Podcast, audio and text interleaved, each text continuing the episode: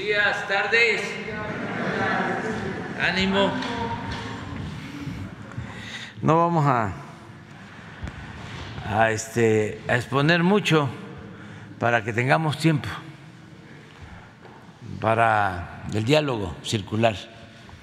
A ver, ya empezamos.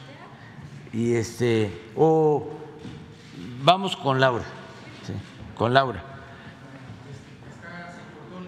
Se- bueno, entonces, por favor. Buenos días, compañeras, compañeros. Señor presidente, con su permiso, este es el quién es quién en las mentiras de la semana del 17 de agosto del 2022. Vamos con la primera. Inventan fuentes para justificar notas falsas, pero quedan en ridículo. Medios como Reforma, Expansión Política y la política online, además de columnistas del Universal, reaccionaron ante el anuncio del relevo en la Secretaría de Educación Pública y se lanzaron con notas falsas y trascendidos que citaban supuestamente fuentes confiables de Palacio Nacional y que súper cercanísimas al presidente de la República. Bueno, pero puras mentiras. Según estos medios que aseguraban decir la verdad más verdadera, la próxima secretaria de Educación sería, oiga usted, es una lista, Alejandra, Fraustro de la Secretaría de Cultura, Elena Álvarez Bulla de CONACIT, eh, Raquel Sosa, directora de las Universidades del Bienestar Benito Juárez, la científica Rosaura Ruiz. Pero el extremo, como siempre, se lo llevó Templo Mayor de Reforma, que usó la expresión no somos iguales, en torno burlón para decir que sería la esposa, la esposa del presidente de la República. La verdad es que se trató de especulaciones disfrazadas de información. La nueva titular de la SEP es la maestra Leticia Ramírez. Es una mujer comprometida y trabajadora y con experiencia en la docencia, pero también en la función pública. Será la segunda maestra que ocupe el cargo, junto con la maestra Delfina Gómez.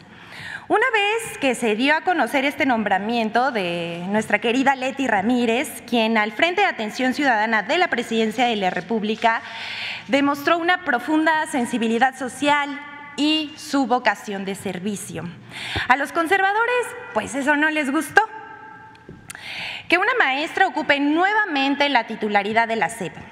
Se ve que extrañan a personajes como Otto Granados, Emilio Chaufet, Aurelio Nuño, Josefina Vázquez Mota o alguno de los siete abogados o dos economistas que fueron nombrados durante el periodo neoliberal, muchos de ellos acusados de corrupción y que impulsaron la privatización de la educación, la eh, la mal llamada reforma educativa, que más bien fue una reforma laboral. No cabe duda que estos personajes desprecian que se atienda al pueblo. Por eso no les gusta que las organizaciones, sindicatos y ciudadanos vengan a Palacio Nacional y sean atendidos eh, por sus demandas, como nunca antes había ocurrido en ningún otro gobierno. Pero ese es su nivel y dejamos que usted juzgue. Así que vamos con la siguiente. El, economista del ITAM que usó al movimiento obradorista para incrustarse en el gobierno de Peña Nieto y que no le importa me- mentir con tal de descalificar al gobierno del presidente López Obrador. Mario Di Constanzo, amigo de Luis Videgaray, difundió una mentira a través de su cuenta de Twitter, pero eso ya es una costumbre para él. Miente para destacar en la oposición y se monta en todas las tendencias para figurar. El 12 de agosto pasado, el exdirector de la Conducef publicó que la aerolínea Volaris cancelaba los vuelos hacia Ciudad Juárez. Nunca citó fuente ni atribuyó a nadie más el dislate. ¡Qué manera de desinformar! Pero eh, lo que no esperaba Mario Di Constanzo es que la misma empresa lo desmintió, respondiendo que los vuelos estaban operando con normalidad. ¡Qué oso! Pero para la otra le recomendamos al señor Di Constanzo verificar mejor lo que publica, porque si no, además de racista, conservador y neoliberal, queda como mentiroso. Y bueno, hasta aquí está, pero vamos con la siguiente. Esta fue una petición y como lo pidió, eh, aquí está. La conductora de noticias, Pamela Cerdeira, publicó un tuit llamando a que la nombráramos en la sección ¿Quiénes quieren las mentiras de la semana? Eh, nos eh, publicó por medio de Twitter, oye Liz Vilchis, ahí te va una para el ¿Quiénes quieren las mentiras? La primera gráfica la publicó Jesús Ramírez hace ya varios días. La segunda gráfica la mostró López Obrador hoy. En la gráfica de hoy aparecen menos homicidios en 2021. ¿Resucitaron a más de 2.000 personas? Se pregunta. Pero le explicamos. No resucitaron a nadie, es falso lo que está diciendo. La gráfica del lado izquierdo, que vemos aquí en la pantalla, fue publicado por el vocero de la Presidencia de la República el 26 de julio pasado. Toma como fuente de información los datos publicados por el INEGI dentro del informe de estadísticas vitales correspondientes a las cifras preliminares de 2021 en las cuales se informa que la cifra total de homicidios dolosos para el año 2021 fue de 35.625, tal y como lo muestra la gráfica presentada. Clarito. Por lo que respecta a la gráfica presentada por el presidente, como se puede leer en la nota al pie, no nada más en la que presentó el presidente, sino también el vocero, los datos 2021 corresponden a cifras proporcionadas por el Secretariado Ejecutivo del Sistema Nacional de Seguridad Pública, ya que al momento de la elaboración del mismo aún no se publicaban las cifras preliminares del INEGI. Es decir, la diferencia de más de 2.000 homicidios dolosos que se menciona corresponde a una diferencia de la fuente de información misma que se expone claramente en las notas al pie de ambos gráficos. Este gobierno trabaja incesantemente por erradicar la corrupción y combatir la inseguridad, lo que se refleja en datos duros publicados por las instancias correspondientes y retomados en esta conferencia de prensa para informar al pueblo de México sobre las labores y los resultados de la estrategia de seguridad. Y bueno, ahí está la respuesta, pero vamos con la siguiente y última nota. Es muy importante. Mega campaña para generar percepción de violencia generalizada e ingobernabilidad a partir de los hechos de violencia ocurridos la semana pasada en algunos estados del país, en medios de comunicación y también en las redes, se desató una campaña difundiendo mentiras e información sensacionalista, con el propósito de generar una percepción de inseguridad, inestabilidad, ingobernabilidad, incertidumbre, miedo y de desgobierno la oposición y sus aliados en los medios se dieron vuelo magnificando los hechos.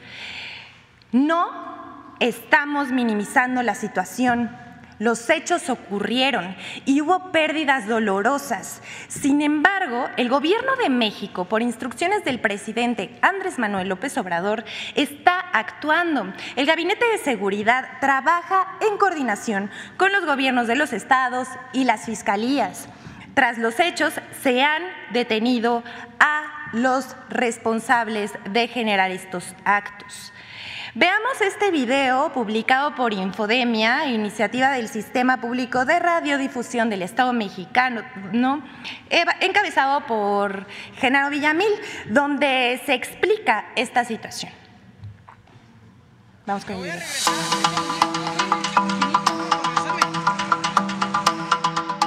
Medios de comunicación nacionales magnificaron los actos de violencia que se registraron en algunos estados del país la semana pasada, haciendo uso de cifras oficiales de la totalidad de homicidios dolosos, mostrándolas como víctimas mortales de los lamentables hechos de violencia generados por el crimen organizado. Por ejemplo, el 14 de agosto publicó la nota con la cabeza Cuatro días de terror, narcobloqueos, ataques y 260 muertos en la que establecen una tendencia entre los hechos ocurridos en Guanajuato, Jalisco, Chihuahua y Baja California y las 260 personas asesinadas en todo el país entre el 9 y 12 de agosto. En Guanajuato, la nota informativa reporta 32 carpetas de investigación por homicidio doloso, pero las autoridades locales no registraron fallecidos por los actos narcovandálicos. En Jalisco y Baja California, Reforma cuenta 16 fallecidos en ambas entidades. Pero en Jalisco solamente murieron tres personas por los hechos violentos. Uno, un presunto criminal, y en Baja California no se registran víctimas mortales. El fiscal general de Chihuahua, Roberto Fierro, informó que se reportaron 11 personas fallecidas tras los hechos de violencia del 11 de agosto en Ciudad Juárez pero Reforma reportaba en su nota 23 fallecimientos. Al respecto, el presidente López Obrador aseguró en la conferencia matutina de este 15 de agosto que una cosa es la realidad y otra la percepción. No hay eh, ningún problema mayor, pero sí quieren este, agarrar esa bandera de la violencia. Pero bueno, ya dije, ya informé de cuántos homicidios hubieron el fin de semana. Claro, aquí son dos cosas, la realidad y la percepción. ¿Y qué cosa es lo que manejan los medios informativos del conservadurismo? pues la percepción, crear un ambiente de miedo, de temor. Qué barbaridad, es ingobernable este el país. No es cierto.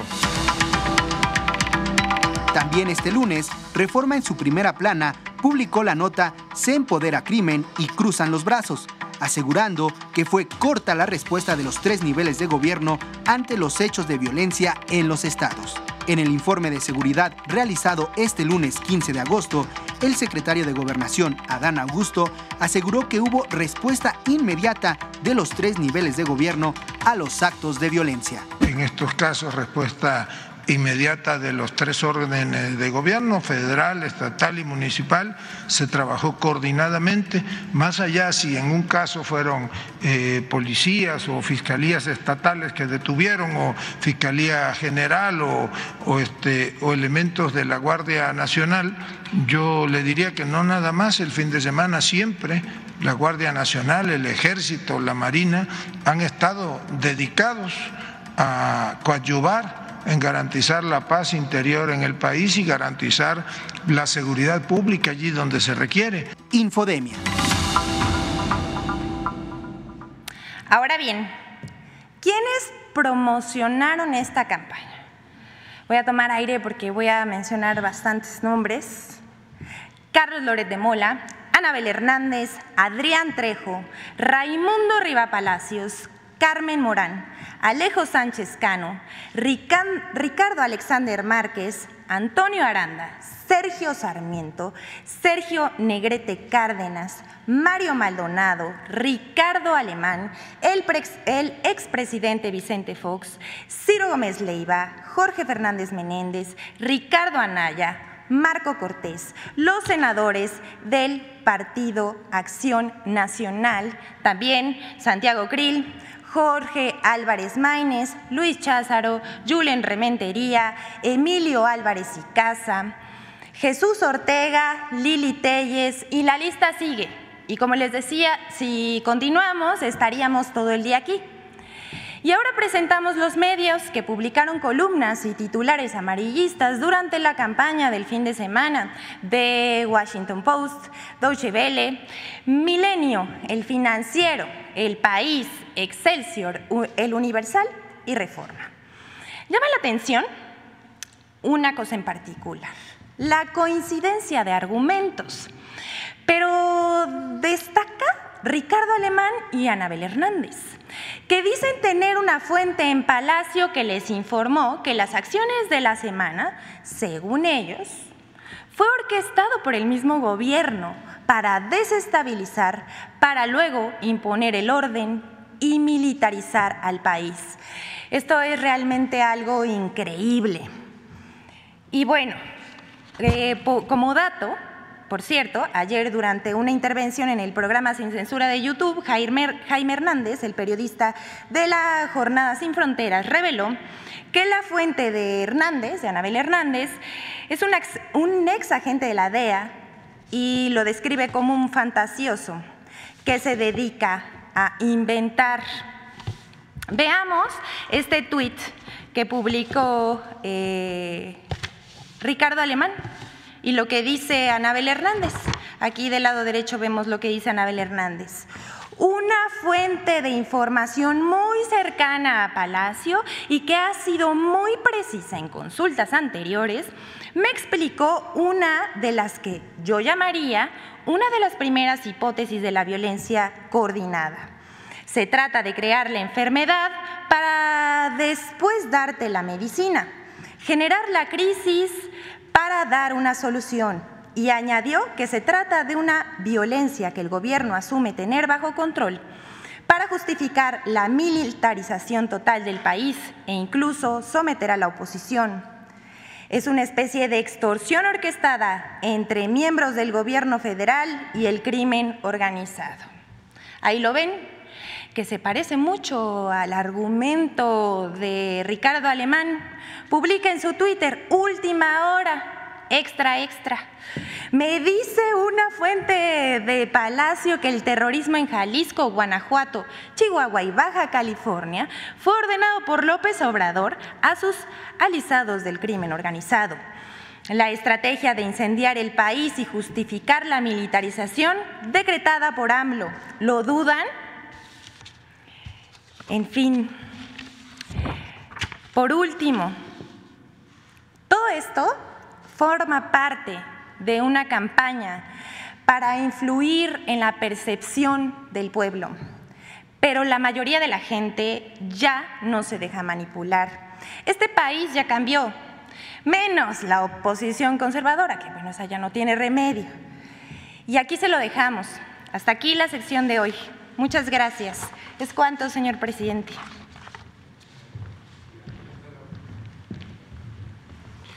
Bueno, vamos con eh, Laura Velázquez, que está allá en Sabinas, en toda la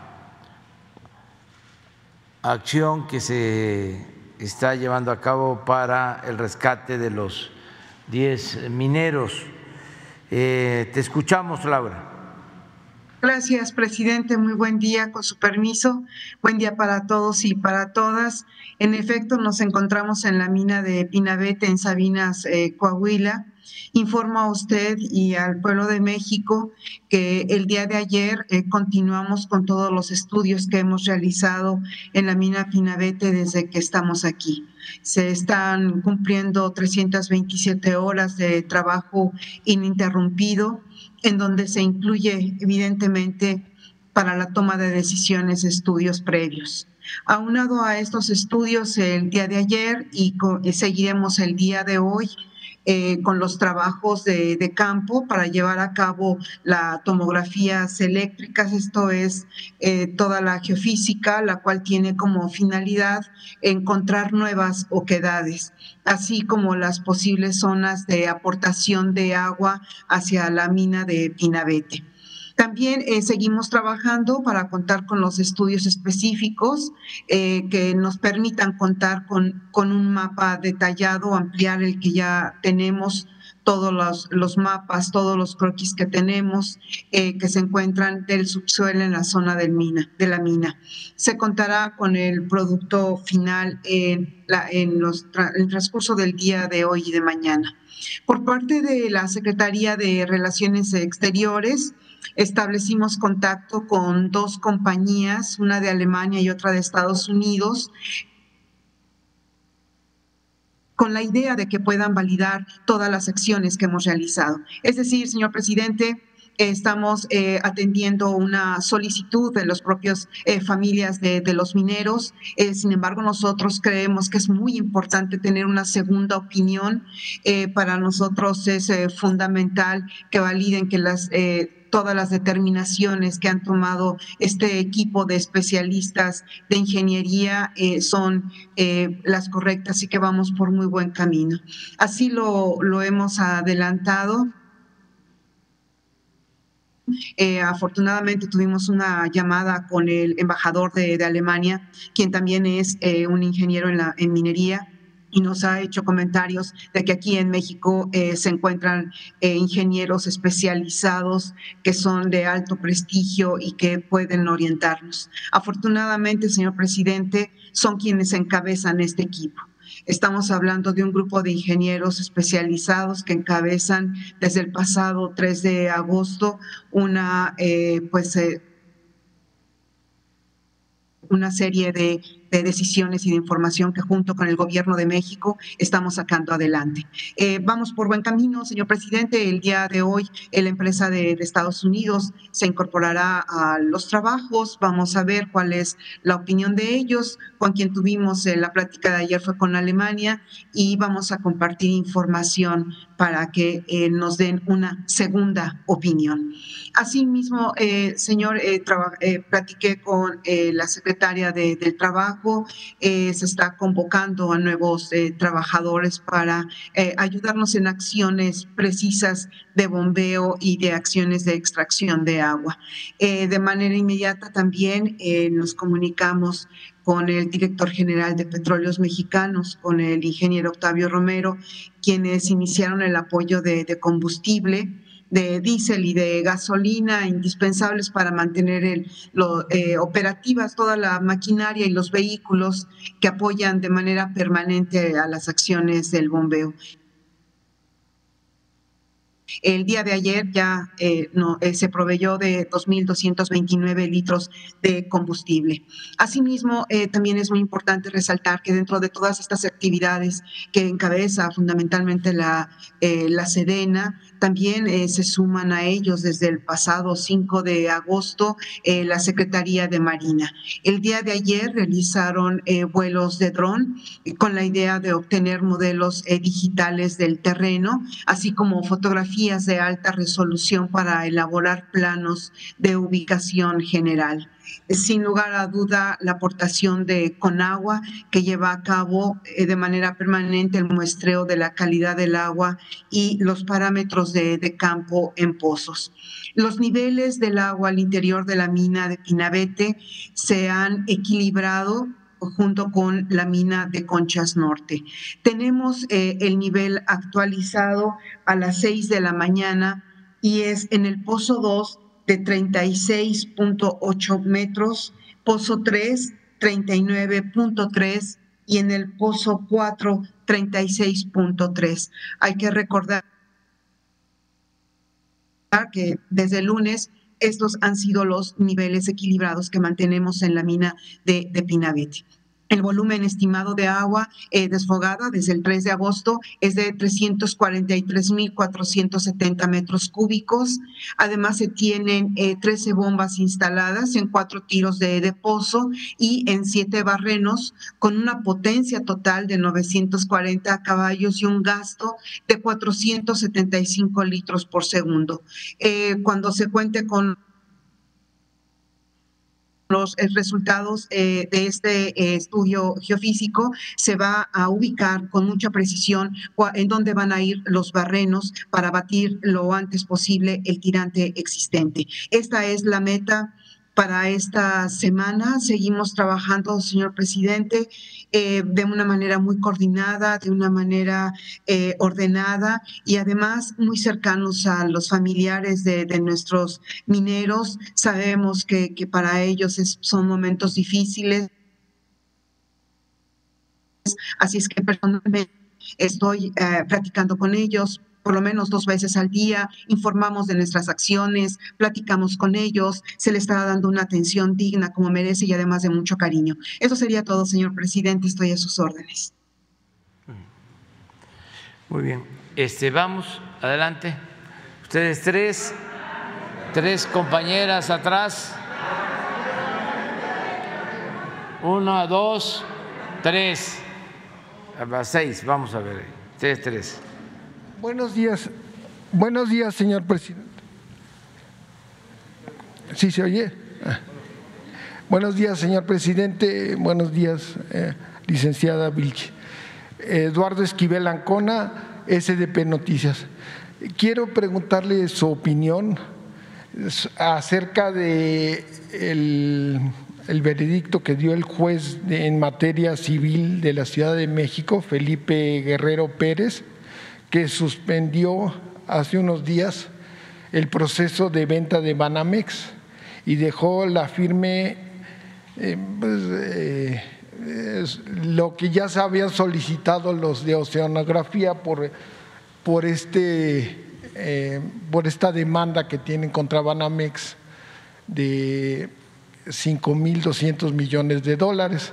Entonces está suspendiendo esto y pues a mí este, hemos estado investigando en, en SDP Noticias y, y en Econósfera y no debería ser motivo de parar la venta porque el City, Citigroup está vendiendo la parte, no está vendiendo todo el, el, Banamex, está vendiendo nada más la parte eh, de consumo, las sucursales, está eh, los seguros, eh, la, su, su afore, eh, las tarjetas de crédito, los clientes eh, pequeños, eh, los clientes al menudeo, por así decirlo, las empresas pequeñas, y ellos se van a quedar con la parte corporativa y van a pedir una licencia local para quedarse en México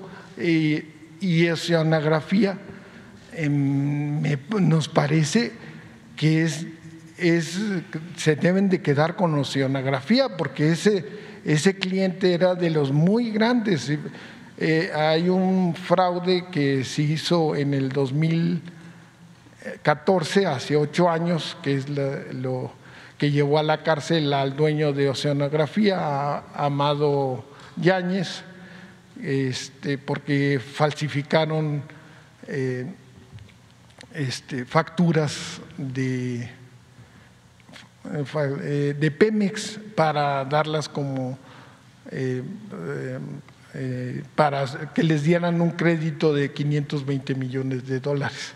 Entonces, ellos están en contra, estuvo cuatro años en la cárcel este, Amado Yáñez, y, y tan es así que es un cliente corporativo porque los créditos que le daban eran muy altos, inclusive eh, los abogados de oceanografía interpusieron otra demanda en, Nueva York a Citigroup porque este, eh, por unos bonos, eh, la emisión de unos bonos de 355 millones de dólares que, y dicen que no les han cumplido los contratos, que eh, Citigroup no les ha cumplido y, por un barco muy, muy grande que se llama el Goliat y que no, todavía no lo tienen. Este, hay que recordar que este, Oceanografía era la empresa consentida de tanto del gobierno de Vicente Fox como de Felipe Calderón. Les dieron unos contratos grandísimos, eran los que más tenían contratos con Pemex, porque es una empresa que se dedica, es una empresa naviera para el transporte de, de combustibles y de petróleo y, también este, de lavado de pozos, de petroleros. Entonces, no sé eh, qué opinión tenga usted de que si esto no tiene por qué interrumpirse y esto está afectando está afectando el nombre de Banamex, está afectando el precio, porque este, pues nadie va a querer comprar si es que el juez este, lo decide así, pero eh, en opinión de varios eh, analistas, eh, se tiene que quedar City Banamex con oceanografía, no, tiene, no, entra del paquete, es el 60% del paquete. Y nada más como referencia también, cuando Roberto Hernández le vendió a, City, a Citigroup Banamex, lo vendió en 12 mil 500 millones de dólares, pero el banco número uno de México. Y ahora es el cuarto, no es el primer, ya bajó y entonces esto le está bajando. Ya pues ni le conviene a los clientes ni le, ni le conviene al, al gobierno porque pues la venta significa este, recaudación de impuestos que no se pagaron cuando la primera vez que, cuando Roberto Hernández vendió la este, Citigroup. Esa sería mi primera pregunta. Sí, pues yo tengo información que sí existe este amparo, pero eh, todos los, ahora sí, especialistas en derecho sostienen lo mismo que estás este, planteando, que no hay fundamento y que no va eh, el Poder Judicial eh, detener mm, el proceso de eh, compraventa de Banamex. Eso continúa, tengo información su eh, curso normal, eh, se está avanzando, es muy bueno para el país porque ya aceptaron los eh, que están vendiendo, en este caso Citigroup, acepta que eh, tengan preferencia los inversionistas mexicanos. Fue una de las sugerencias nuestras que ese banco quede eh, en manos de inversionistas mexicanos. Manamex por su historia y porque con el periodo neoliberal prácticamente desapareció la banca de México y eh, predominan los bancos extranjeros. Entonces eh, planteamos eso no como una obligación, sino como una recomendación atenta. Incluso no lo mandé a decir, lo expuse en la Convención Nacional Bancaria con toda claridad. Cuatro, eh, recomendaciones respetuosas. Una, que el banco sea adquirido por mexicanos. Dos, que los compradores tengan la suficiente solvencia económica para eh, proteger a sus clientes.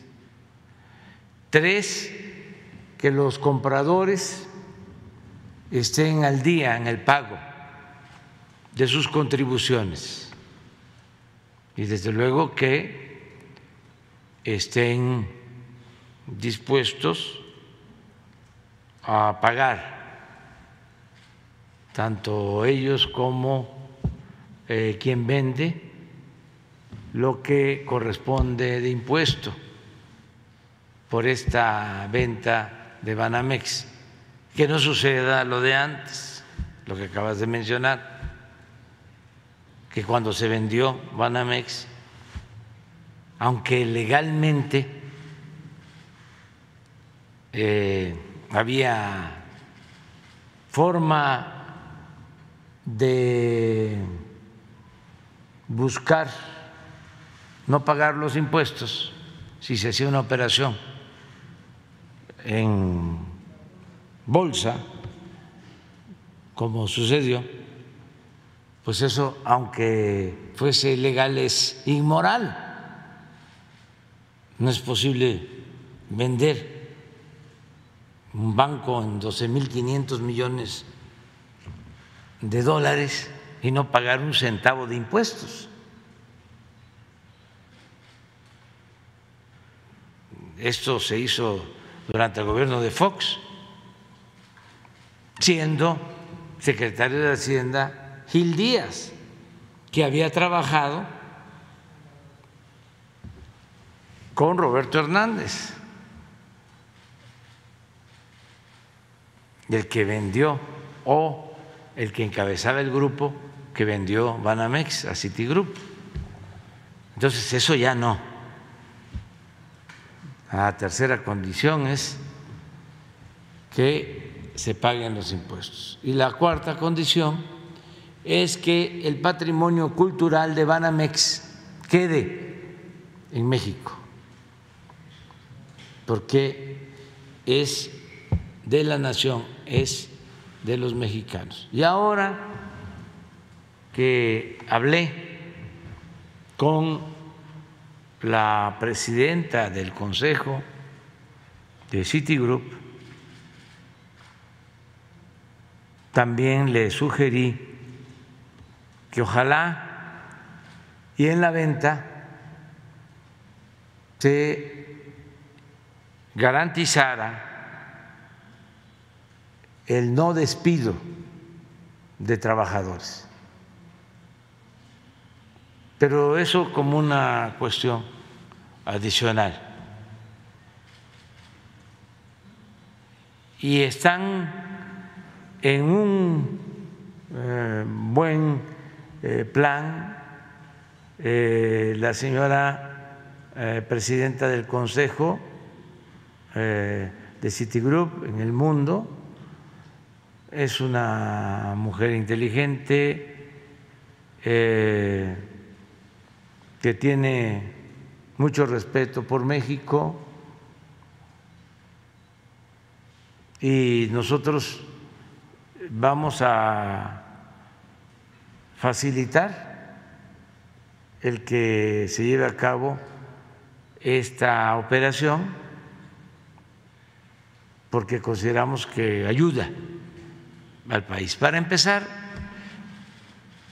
eh, nada más este, tengamos en cuenta que si se trata de bancos privados eh, extranjeros, las utilidades no se quedan en México, no se reinvierten en el país.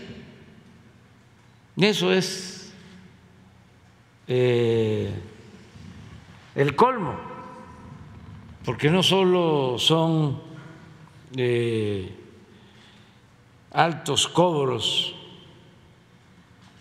de intermediación, de comisiones, sino que las utilidades no se reinvierten en México. Por eso queremos que el banco se quede en nuestro país. Desde luego todo esto eh, de manera respetuosa porque se trata de una operación entre particulares, pero va bien, va bien y sí hay este amparo y están, pues yo creo que aprovechando la circunstancia para eh, avanzar en sus eh, denuncias o en las querellas que existen. Y también es cierto, esto para los jóvenes, para que no se olvide, antes, por ejemplo, eh, en Campeche, todos los contratistas que trabajaban para Pemex, que no eran de Campeche, sino que llegaban a Campeche, eh, pertenecían a un partido conservador, al que dominaba, al que estuvo por mucho tiempo. Luego se da el supuesto cambio y ya los contratistas de Pemex en Campeche ya son de ese partido, del partido del supuesto cambio. Bueno, dentro de esos contratistas nuevos surge esta empresa, Oceanografía, y en dos exenios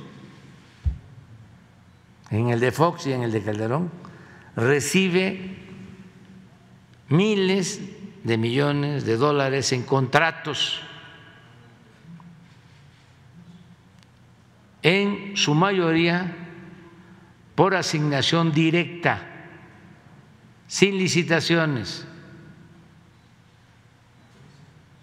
Y el dueño de esta empresa tenía como deporte el comprar relojes finos de unas marcas que yo no identifico bien, pero que son de las más lujosas, extravagantes del mundo. Parecía una revista de quienes usaban esos relojes y eran eh, artistas, eh, deportistas famosos.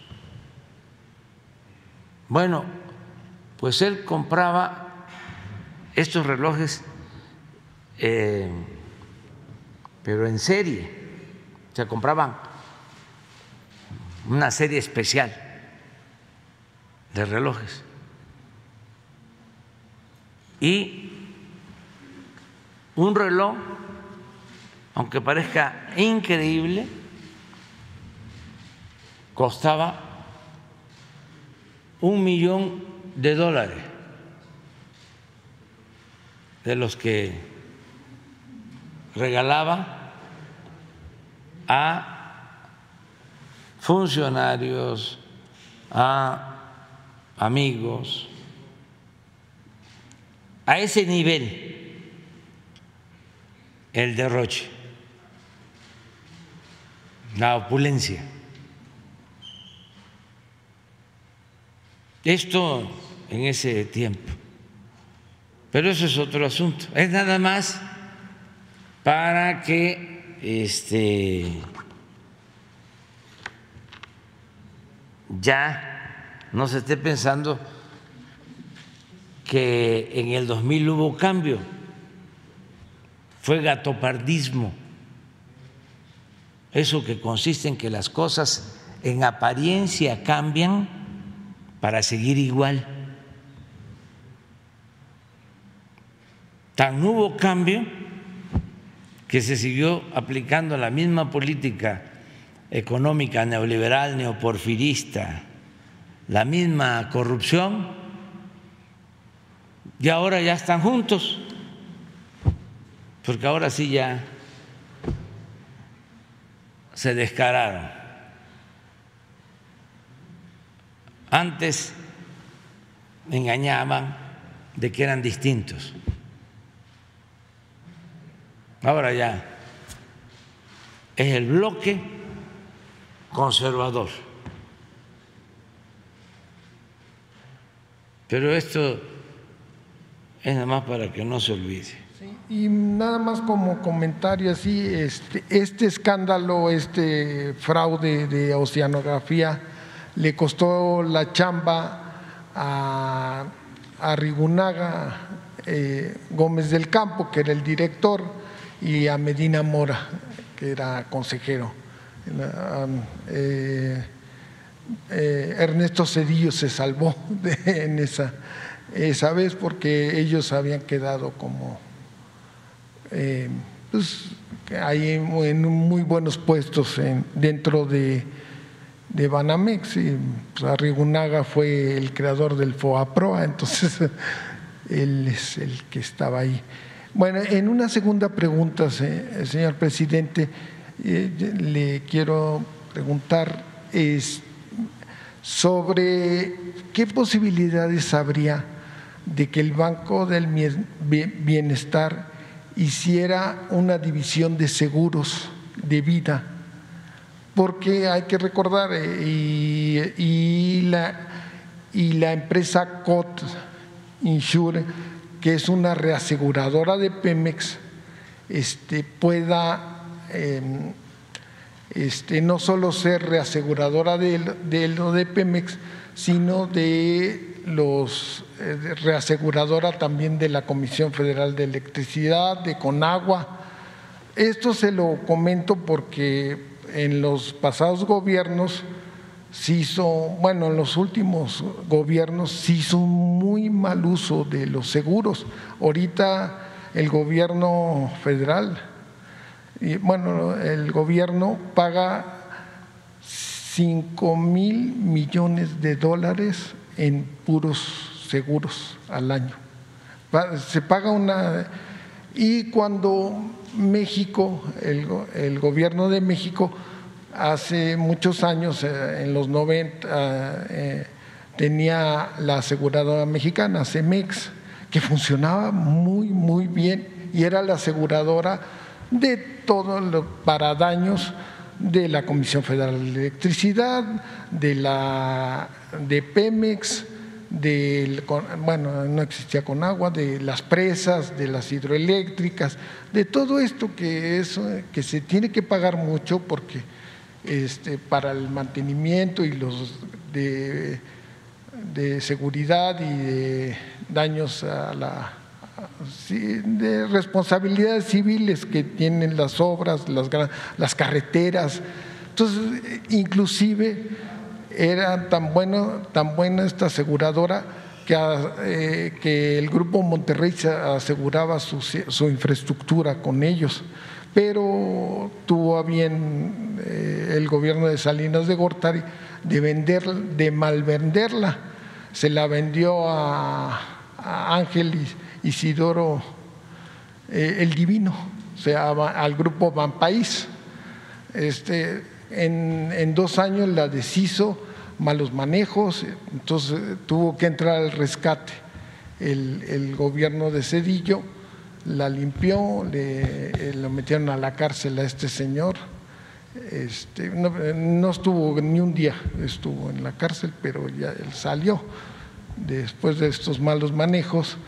Este, esta, luego la volvieron a vender, la compró eh, Seguros América y luego Seguros América en, en, el 2001 la vendió a ING eh, Seguros, que es una empresa eh, de Países Bajos y tuvo un problema con Fertinal, porque pues, fue una cosa muy rara, una planta que eh, que eh, pertinales de lo que se privatizaron, de, la, de lo que usted tanto ha hablado de que antes eran de Pemex y se, se las vendieron, las, las plantas de, de fertilizantes.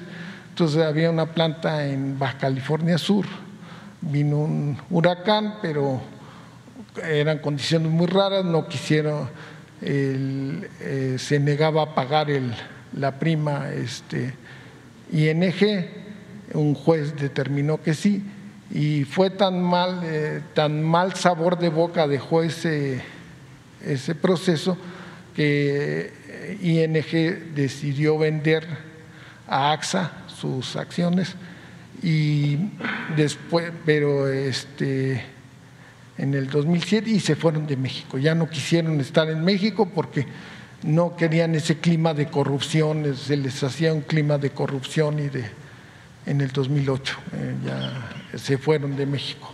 Entonces, y este, esto que se tiene, este, y luego Vicente Fox, el gobierno de Vicente Fox, vendió Seguros Hidalgo.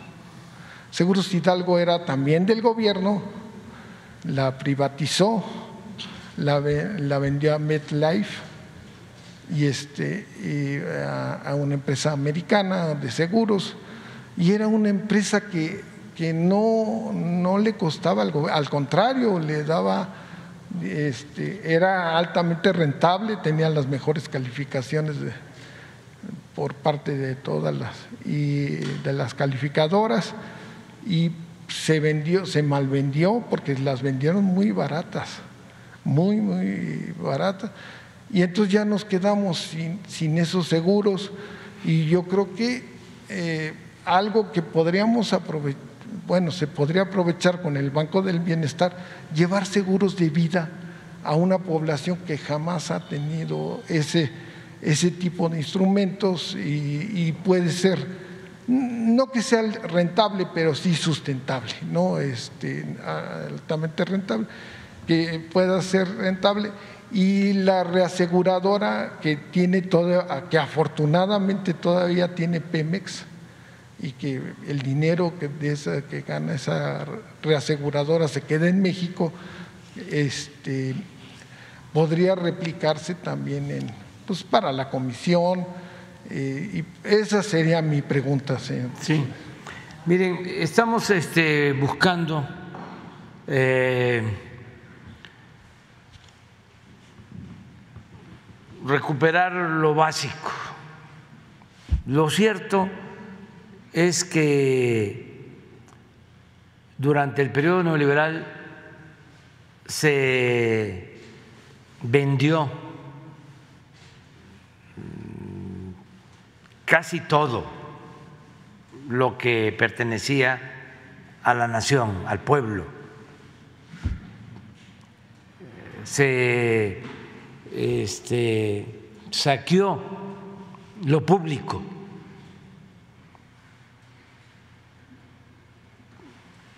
Se transfirieron bienes públicos a particulares. Eso es lo que significó la política neoliberal o neoporfirista.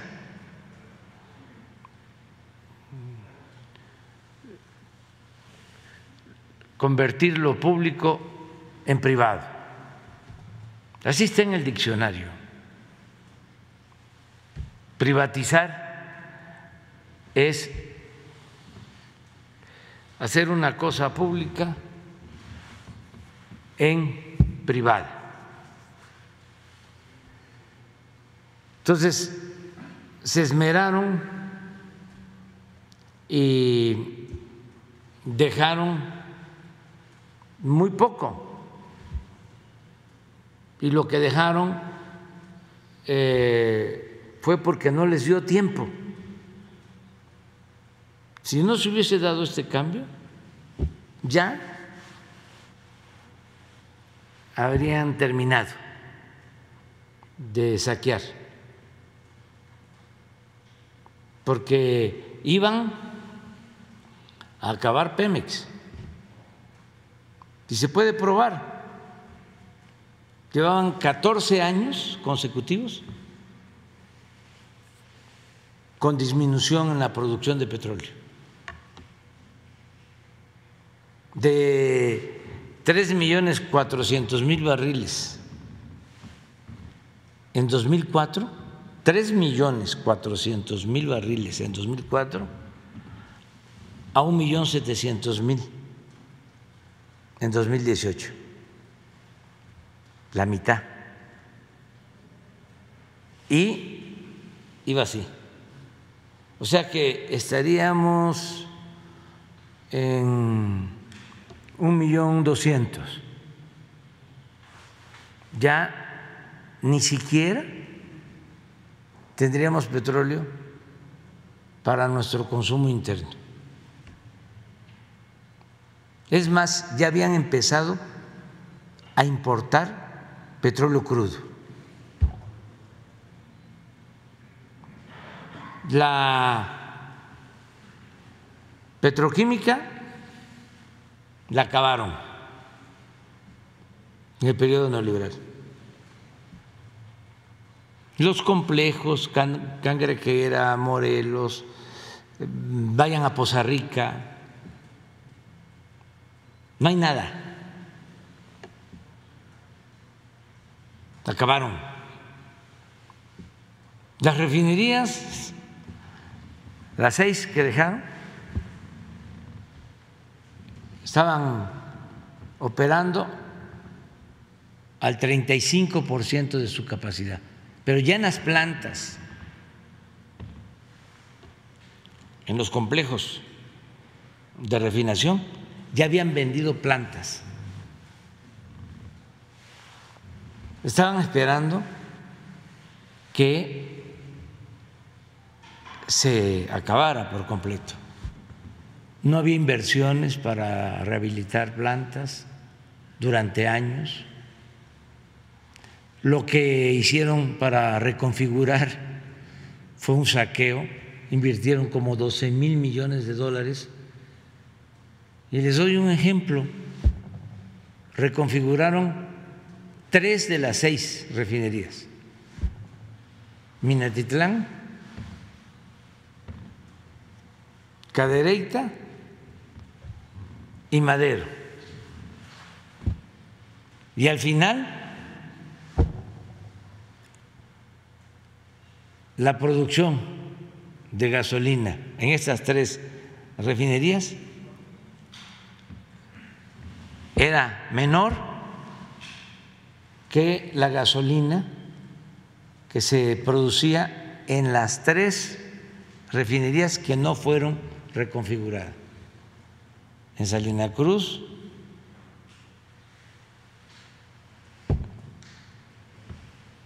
eh, la de Guanajuato, Salamanca, me falta una, y Tula. Ahí no se reconfiguraron las plantas y esas tres producían más que las tres que reconfiguraron. Saquearon, se robaron el dinero. ¿Qué habría de Pemex ahora? Lo mismo con la Comisión Federal de Electricidad. La tendencia era cerrar las plantas para no competir con las empresas eléctricas extranjeras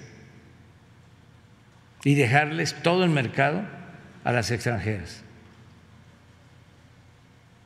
Pero esto se aplica a los ferrocarriles que dejaron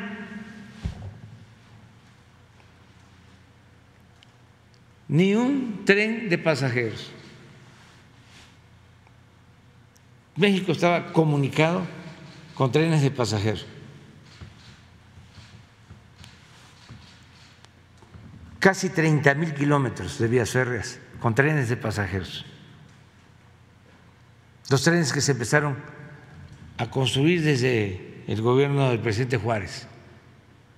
El primer tren, el de la Ciudad de México a Veracruz.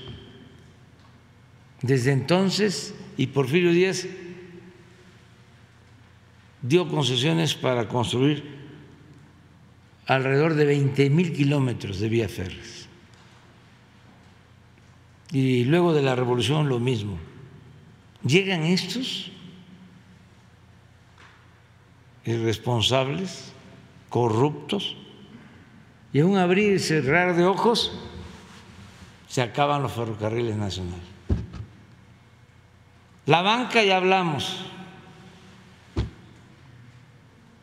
fuese privada o estuviese nacionalizada, era de México o de mexicanos. Con la política neoliberal, toda la banca extranjera. Los seguros, lo mismo.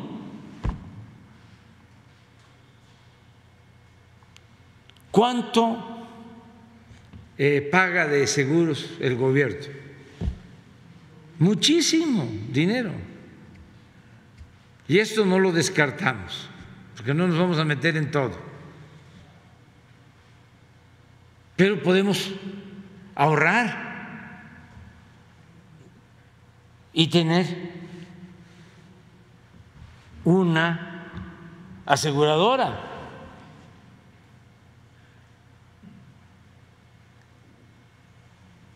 Y eso no es tan complejo. Claro que para los dogmáticos del neoliberalismo esto es un sacrilegio, pero pues voy a ofrecer disculpas, ¿no? Lo mismo el Banco del Bienestar, un banquero de estos muy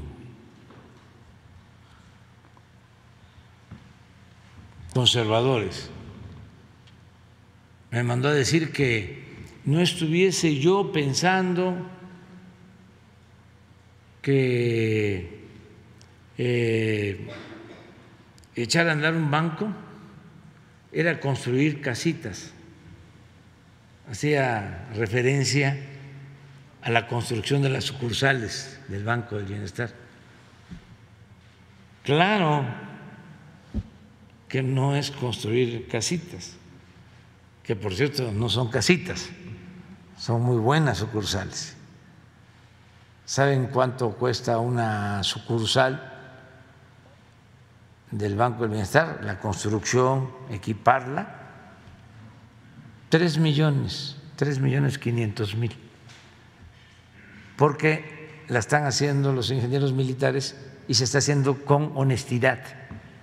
Si esto se hiciera en el sistema de corrupción que había, que prevalecía, ni estuviesen las cerca de dos mil sucursales que vamos a tener ya a finales de este año, equipadas. A mediados del año próximo tenemos ya 2.700 y con las que ya existían vamos a tener 3.000 sucursales del Banco del Bienestar en todo el país, en las zonas más apartadas. ¿Qué creen que nos está costando? Más trabajo volvemos a lo mismo. El Internet, porque también este, se privatizaron las comunicaciones.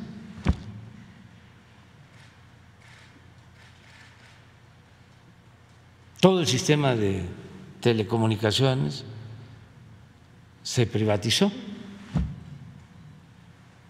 Les comentaba que se llegó al colmo de que el Instituto de las Telecomunicaciones, el IFETEL, es el que da los permisos y el presidente de la República no puede eh, promover la creación de una empresa pública sin fines de lucro para que haya Internet gratuito en la Ciudad de México. No puede. Porque eso puede significar competencia desleal, monopolio se puede convertir el gobierno en un agente preponderante. cuando los que controlan las telecomunicaciones pues son agentes preponderantes. Pero crearon este mecanismo para protegerlos y para atar de pies y manos al poder público, al que representa al pueblo.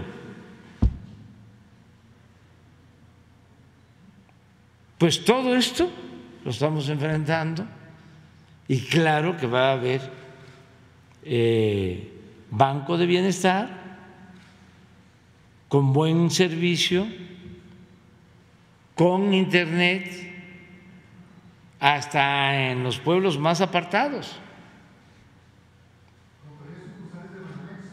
No, no.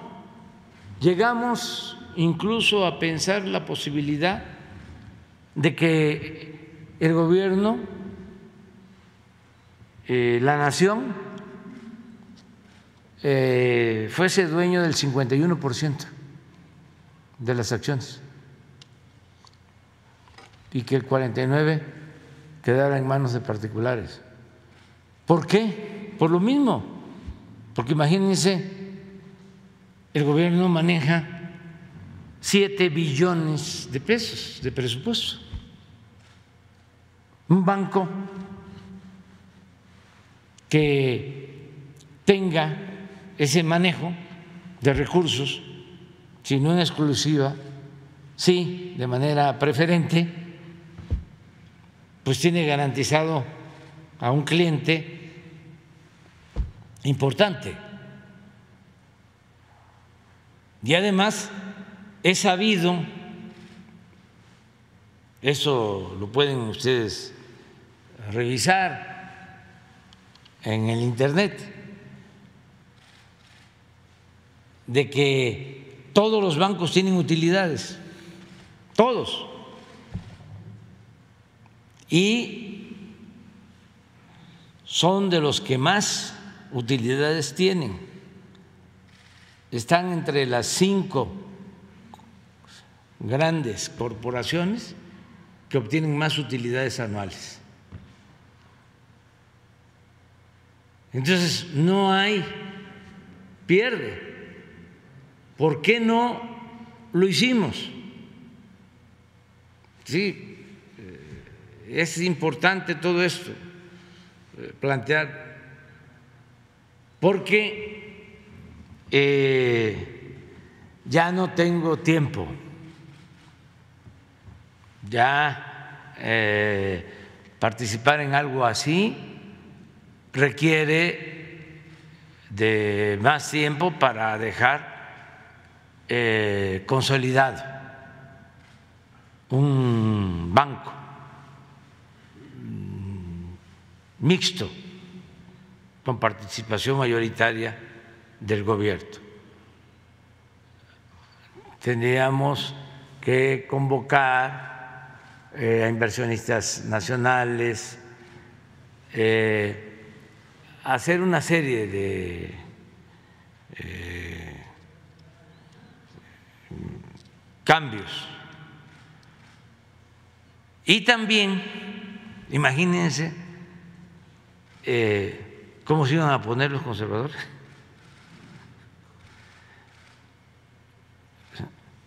Este, si de por sí están este,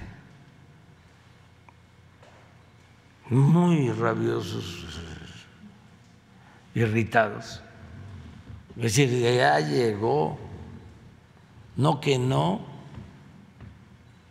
ahí está el estatismo, el totalitarismo, el populismo, el comunismo etcétera, etcétera, etcétera, etcétera, etcétera. No, ya vendrán otros, porque nosotros estamos sentando las bases para la transformación y aclarando todo esto, porque todo esto se construyó a partir de eh, mucha manipulación. El pueblo de México no se dio cuenta de el atraco, de cómo fueron justificando, legalizando, inclusive con las modificaciones constitucionales, todo el robo, toda la política de pillaje que se aplicó en el periodo neoliberal de 1983 hasta 2018. Cómo saquearon al país. Pero la gente ni se dio cuenta. Entonces, regresando a tu planteamiento, ¿qué queremos con el Banco del Bienestar? Primero, que, como dicen mis paisanos veracruzanos, como también son mis paisanos, los tabasqueños y los chiapanecos y los mexicanos, todos, para que no haya sentimientos. Pero en Veracruz se dice, eh, cuando algo está este, complicado, dice, le zumba. Así estamos nosotros. el Quijote decía, eh, enderezar en tuertos desde que llegamos. Entonces, le zumba tener operando eh, al 100 todas las sucursales del Banco del Bienestar. Va a ayudar muchísimo. Imagínense ustedes de que en todas las cabeceras municipales y en pueblos grandes, apartados, va a haber una sucursal del Banco del Bienestar. El banco que más sucursales tiene actualmente tiene 1.300 y el Banco del Bienestar va a tener 3.000 el año próximo. La gente, para cobrar lo que por derecho le corresponde, sus pensiones, las becas de los jóvenes, no va a tener que trasladarse lejos, porque ahora algunos tienen que eh, tardar hasta dos, tres horas para ir a una sucursal. Y además lo mismo que el Internet y lo mismo que pasa con la telefonía celular y lo mismo que pasaba antes con la luz, cuando eh, estos servicios están en manos de particulares, pues solo se ofrecen en donde eh, hay dinero, donde hay mercado, en las grandes ciudades. Entonces, en el caso de los bancos, ya están ahora en la fase de eh, modernizar todo y hacer las operaciones por Internet. Sí, inclusión financiera. Pero, ¿y los que viven en los pueblos apartados, que no tienen derecho a tener estos servicios? Entonces, eh, Vamos a tener esta red eh, para todo el país con sistemas de comunicación. Nos está ayudando la Comisión Federal de Electricidad porque vamos a utilizar sus líneas, sus torres para el Internet y para eh, conectar los bancos del bienestar y se necesita consolidar la operación. Por eso eh, tenemos que terminar eh, a mediados del año próximo para tener un año de fortalecimiento porque si no lo dejamos bien operando, eh, se va a caer porque eh, no les gusta lo que ellos, este, nuestros adversarios, o los que piensan de otra manera, ¿no? Plantearían, ¿para qué vas a tener un banco de bienestar? Mejor paga la comisión a los bancos que ya están y a través de esas sucursales que lleguen los recursos a los adultos mayores, a los becarios o a los campesinos. No, queremos tener este sistema de dispersión de recursos.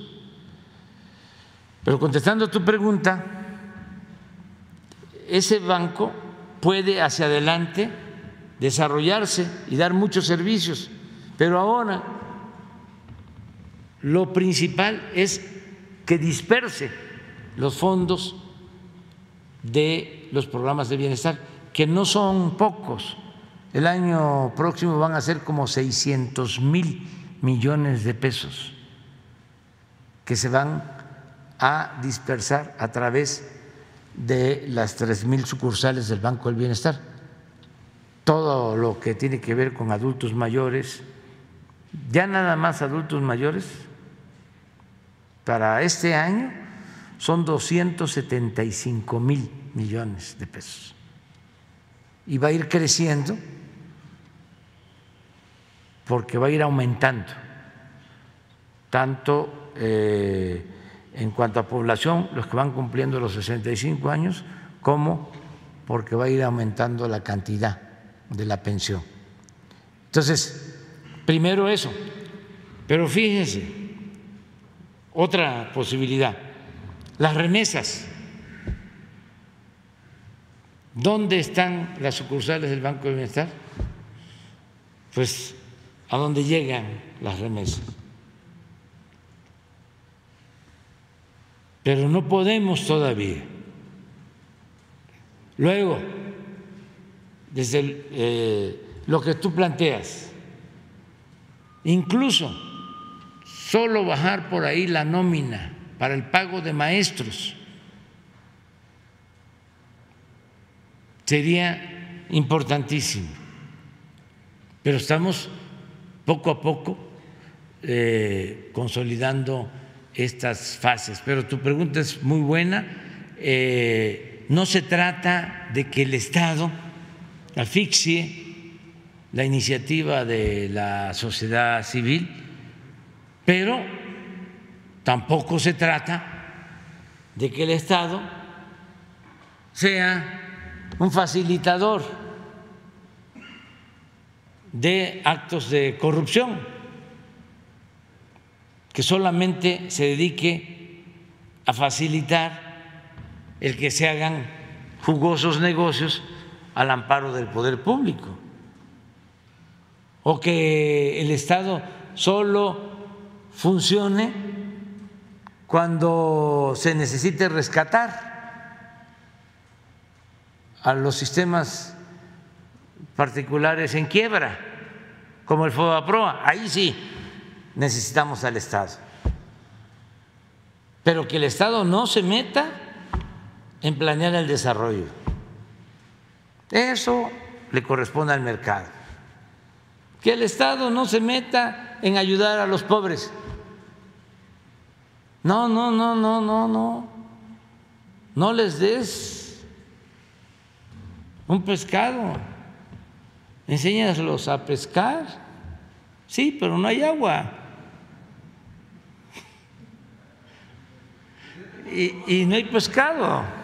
Y el Estado tiene que cumplir con su responsabilidad social. ¿Cuál es la función principal de un Estado democrático, social, de derecho? Garantizar el bienestar del pueblo. Ahora lo estamos viendo con mucha claridad con lo del agua. Miren el desastre que hicieron durante el periodo neoliberal. Entregar concesiones a diestra y siniestra hasta en el desierto, porque había que poner plantas cerveceras, porque había que hacer negocio vendiendo cerveza en el extranjero. Ya aquí lo dijimos. México es el país que más cerveza exporta en el mundo. ¿Cuánto? Eso para tarea. ¿Cuántos litros de agua se requieren para una caguama?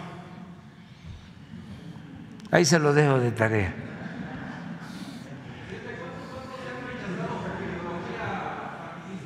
¿Mande? ¿Cuántos bancos se han rechazado por ideología partidista? No entiendo. Sí, o sea, eh, que no concuerdan con lo que usted está planteando sobre la creación de los nuevos bancos, presidente, del bienestar. ¿Cuántos bancos han rechazado eh, a lo mejor presidentes municipales, incluso hasta gobernadores? Ah, no, no, no, no, no, no. La gente quiere los bancos y también las autoridades locales están ayudando. Nos faltan como 200 terrenos para los 2.700. ¿Saben qué nos cuesta más trabajo este, conseguir? ¿Qué, ¿Qué nos cuesta más trabajo conseguir? Los terrenos para la Guardia Nacional aunque parezca increíble, no les gusta a algunos que se ponga un cuartel de la Guardia. Tengo, por ejemplo, en la memoria, eh, ¿cómo se llama el municipio que está? Ah, Villahumada. Villahumada que está entre Juárez y Chihuahua que por cierto, bueno, ahora no lo puedo decir porque si no vamos a terminar más temprano, porque son los burritos más sabrosos. Bueno, este, pero ahí en Villa Humada, eh, mucha gente de Chihuahua, eh, a lo mejor eh, no sabe que lo de Villa Humada, a ver, busca, era un militar, Ahumada, que estaba antes de Terrazas y de los Krill, y era hombre de confianza de Porfirio Díaz. Antes de que Porfirio Díaz este, estableciera comunicación con Miguel Ahumada. Fue dos veces gobernador de Chihuahua. Fue al principio y hablaba muy mal de terrazas. En la correspondencia le decía Porfirio, este hombre es muy ambicioso. Terrazas. Ahumada era militar, creo que de Jalisco y también de Jalisco, sí. Y por eso es Villa Ahumada. Bueno, ahí no querían que se instalara un cuartel de la Guardia. Por algo será, como dicen en mi pueblo. Pero al final las autoridades locales ayudaron y ya está el del cuartel de la Guardia, lo inauguré. Fui precisamente por eso. allá a Villahumada. Y así en otros lugares. Qué bien que me preguntan, porque aprovecho para decirle a los presidentes municipales, exhortarlos respetuosamente a que nos ayuden a terminar de eh, tener todos los terrenos para eh, la construcción de los cuarteles de la Guardia y los terrenos para la construcción del Banco del Bienestar. Los comandantes eh, de zona, de región, tienen esta tarea y nos están ayudando, comandantes de la Defensa Nacional, porque quienes están construyendo y nos han ayudado mucho, tanto los cuarteles como las sucursales del Banco del Bienestar, son los ingenieros militares. Entonces, ahí vamos, eh, caminando. Eh, no hay eh, mucha oposición vamos a avanzar, vamos a terminar. Ya llevamos, vamos, este año, ya finales, porque implica tener los cajeros, el equipamiento y el Internet para poder hacer las operaciones. Entonces, este año a finales van a ser dos mil ya y no podemos pasar de mediados del año próximo para tener toda la red del Banco del Bienestar, que va a ayudar mucho. Presidente, eh, Omar Niño de San Luis Potosí de O Noticias. Eh, hablando de este tema de la Guardia Nacional, yo le quiero hacer una pregunta al respecto de que en San Luis Potosí contamos desde el 2010 con las instalaciones de la academia, que antes era de la Academia de la Policía Federal. Eso le costó mucho dinero al país y en su momento pues, fue considerada una eh, academia de élite. En 2014 se le meten otros 200 millones de pesos y se reinaugura. Eh, mi pregunta es, en estos momentos eh, ya no se ven en San Luis Potosí a los cadetes como antes se veía que se estaba capacitando ya la Policía Federal.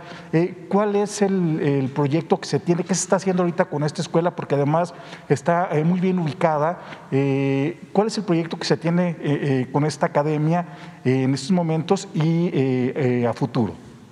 No, todo, todas las instalaciones, eh, la Policía Federal prácticamente no hizo cuarteles durante todo el tiempo. No habían eh, instalaciones para la Policía Federal. Los eh, hospedaban en campamentos, en hoteles. Ahora hay 240 instalaciones aproximadamente. A ver cuántas instalaciones hay de la Guardia Nacional. Y van a ser 500. Ese es el plan. A ver si no nos eh, permite, eh, nos este, manda eh, el general secretario el, el, mapa de lo de, de hace de, la mañana sobre la guardia para que vean cómo está y tenemos ya 19 estados de la República 241 cuarteles construidos. Bueno, eso nunca se había visto. Y lo que se había realizado de construcción durante la Policía Federal, más que nada era para, en algunos casos, escuelas y en otros instalaciones para la Policía de Caminos.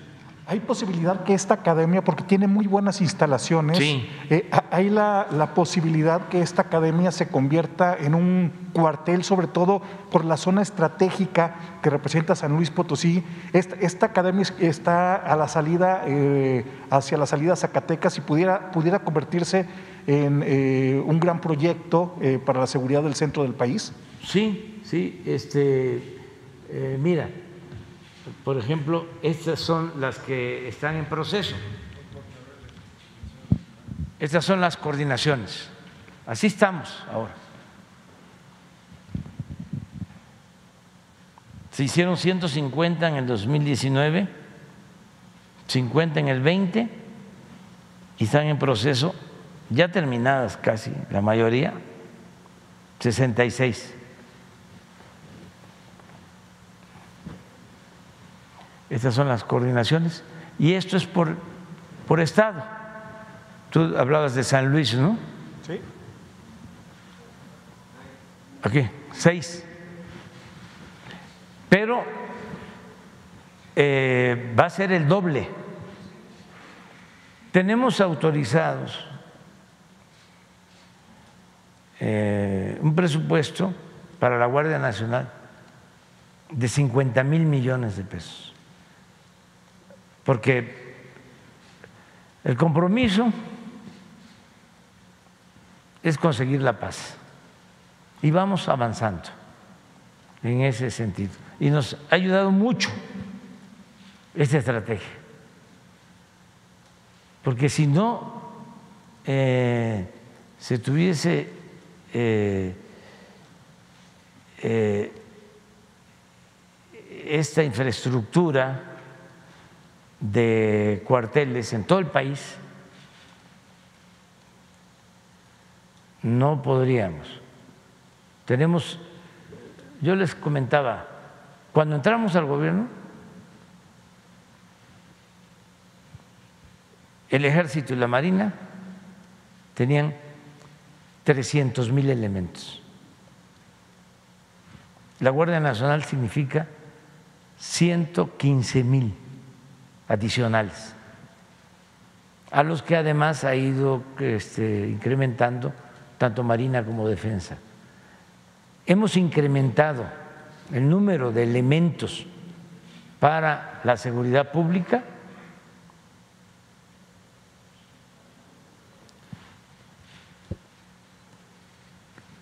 como en 30 por ciento. 30 por ciento. Y va a aumentar más y sobre todo las instalaciones, porque regresa el plano, las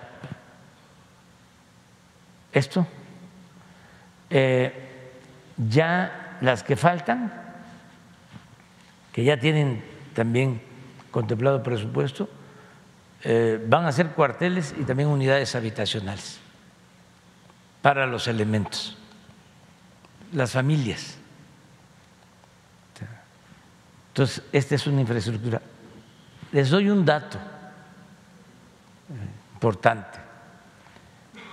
Hay 19 estados de los 32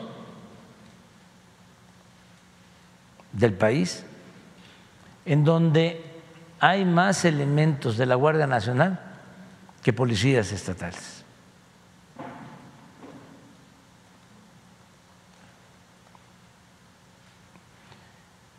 Entonces, por eso eh, los resultados que se están obteniendo, aún cuando fue difícil, vamos a adelantar unos datos. Este, ¿Por qué no le pides a la secretaria de Seguridad, a Rosa Isela? Se va a informar el jueves, no, perdón, el viernes, pero además dos datos. Tres. Ya después van a verlos todos. Pero a ver, secuestro.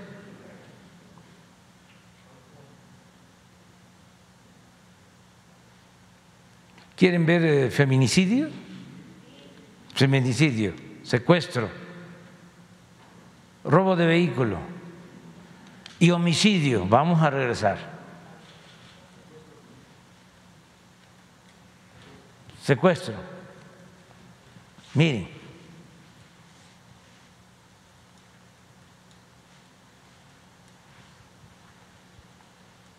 Y no es para picarle la cresta a los conservadores, ni tengan para que aprendan. Pero así estamos. Ahora, ¿cuál feminicidio? Miren,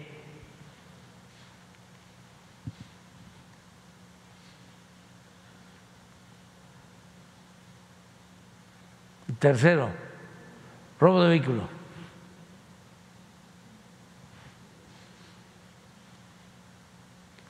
Homicidio.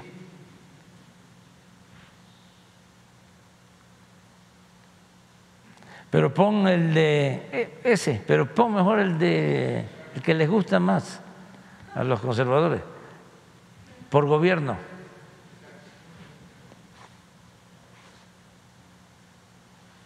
Este, desde Salinas. Aumentó en su gobierno 9.2, Cedillo lo bajó 31.2. Es el sexenio con menos. Y además, este, donde se redujo de 15 a 10. Fox de 10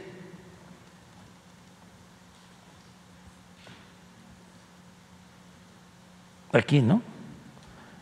A, 10,452. Sí, es muy poquito, de 10,285 a 10,452. De nuevo, el paladín de la seguridad, que declaró la guerra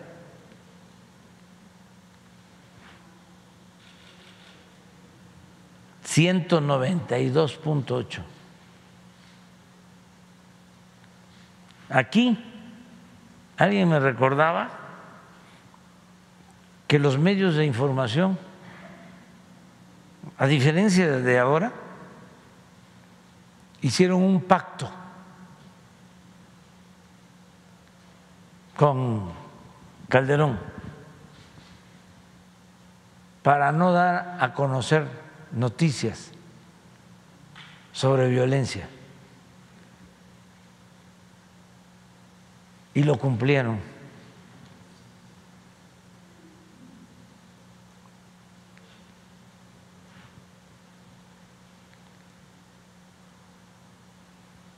De 14 a 25.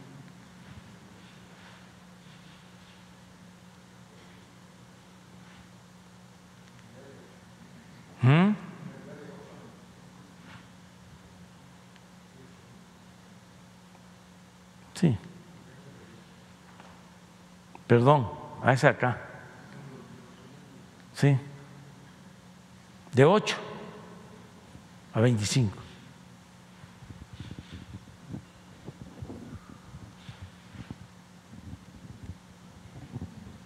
Peña, 23, nos lo dejó en 36, 59. Nos costó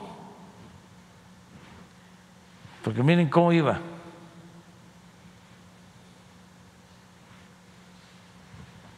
Y aquí apostaron nuestros adversarios de que ese iba a ser nuestro talón de Aquiles.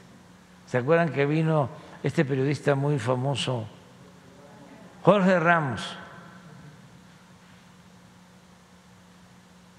Y aguantando y aguantando y aguantando, porque nuestra estrategia requiere de tiempo, porque es atender las causas. No es nada más lo coercitivo, es que haya mejores condiciones de vida, de trabajo, que haya empleo, que mejoren los salarios, que no se empobrezca el pueblo, que se atienda a los jóvenes, que se moralice la vida pública. Entonces eso lleva trabajo, no es nada más eh, pues el tener los elementos suficientes, las eh, leyes severas, las amenazas de mano dura, no me va a temblar la mano, no, es, aunque no les guste, abrazos, no balazos es más inteligencia que fuerza.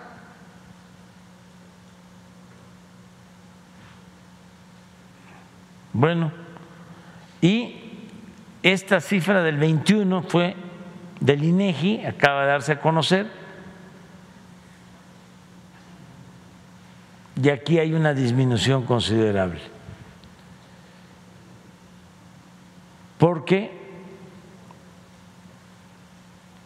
36 685, 36 625, ya habíamos bajado muy poquito, incluso aquí se ha ido arriba, aquí ya baja, pero lo que llevamos de este año nos indica que vamos Hasta ahora es una variación del 10, pero eh, calculamos que podemos llegar al 15% a finales de año de disminución. Entonces, ahí vamos, eso es, y si tomamos en cuenta lo que planteas, vamos a ver dónde está este, esa academia, esa escuela. Correcto. Eh, presidente, en una segunda intervención, eh, mi pregunta es la carretera 57, que es una de las vías de comunicaciones más importantes del país que conecta la capital con eh, los Estados Unidos, se ha convertido en un problema eh, del tramo de la Ciudad de México, específicamente de Tepozotlán hacia San Luis Potosí. Eh, y está preocupando a los inversionistas, sobre todo del clúster automotriz denominado Centro Bajío, porque son 371 kilómetros de esta carretera que en una velocidad promedio de 100 kilómetros por hora se tendrían que hacer tres horas y media. Sin embargo, siempre se está rehabilitando y a veces están rehabilitando trazos de, tramos de 200 o 300 metros y eso provoca que por lo menos eh, se vaya el tiempo a dos horas más. Y si hay mala suerte, porque yo la he manejado mucho tiempo, eh, si hay mala suerte, ha habido ocasiones que hacemos 10 horas de San Luis Potosí eh, a, la, caseta. Mi pregunta es, porque eh, en esto nada más eh, transportan o, lo, que es del, del clúster automotriz, lo que es todas las armadoras que hay en nuestro país, sino también muchos alimentos perecederos que ya los empresarios están preocupados. Mi pregunta es si hay algún proyecto para que se rehabilite de manera estructural esta carretera y si hay la posibilidad también que de Querétaro a San Luis Potosí se amplía tres carriles, ya que además de eh, ser eh, muy conflictiva en la cuestión del tráfico, hay muchos accidentes porque pues, prácticamente se hace un, eh, pues, un, una situación muy complicada porque es mucho el tráiler y los automóviles que pasan. ¿Tiene algún, ¿Hay alguna, algún proyecto para, antes de que acabe su mandato, de que se pueda hacer una un cambio estructural de esta carretera? Sí, ahí hay eh, tres eh, cosas, ¿no? Primero, eh, lo del mantenimiento. Sí, es una carretera que se le tiene que estar dando mantenimiento permanentemente porque es de las más transitadas de México. Si no es que la más transitada y hay un contrato de mantenimiento. a ver si este Jorge Nuño nos dice de cuánto es el contrato y qué empresa tiene el contrato del mantenimiento. Y va a ayudar para que este pues todos sepamos, ¿no? De que del presupuesto público se paga eh, un mantenimiento para ese camino, para esa carretera, y a ver si está incluido en los convenios de mantenimiento, de conservación de caminos. Eh, ¿En qué consiste el convenio? ¿Cuántos kilómetros? ¿De dónde a dónde? Y mientras buscan esto, porque se han mantenido estos contratos, no se han cancelado, con el propósito de que esté en buen estado esa carretera. Pero también podrían hacerlo en los mejores horarios, eh, con una estrategia que no eh, signifique muchos eh, embotellamientos, que no causen tanta demora, tener más sensibilidad. Eso es una. ¿Cree que haya la posibilidad de que se amplíe a y tres esa carriles? es la otra posibilidad, la, el que se logre, este, si hay una concesión, ampliarla o con recursos eh, del presupuesto. Y la otra es el tren. Yo quiero dejar eh, más de dos mil kilómetros de trenes de pasajeros. Eh, y funcionaría muy bien el tren, además se tiene el derecho de vía en una buena parte de México, Querétaro, San Luis, incluso Querétaro, Guanajuato. Pero yo ya voy a dejar los proyectos, pero sí es necesario atender eso hacia adelante. Sí. ¿De Gracias, presidente. Y lo esperamos en San Luis Potosí. Tiene mucho que no va a la capital. Por allá los potosinos lo quieren ver. Sí, sí, vamos a ir, vamos a ir a, a San Luis. Y en la Huasteca lo quieren Que mucho. la gente muy buena en el altiplano de San Luis eh, eh, Potosí y en la Huasteca.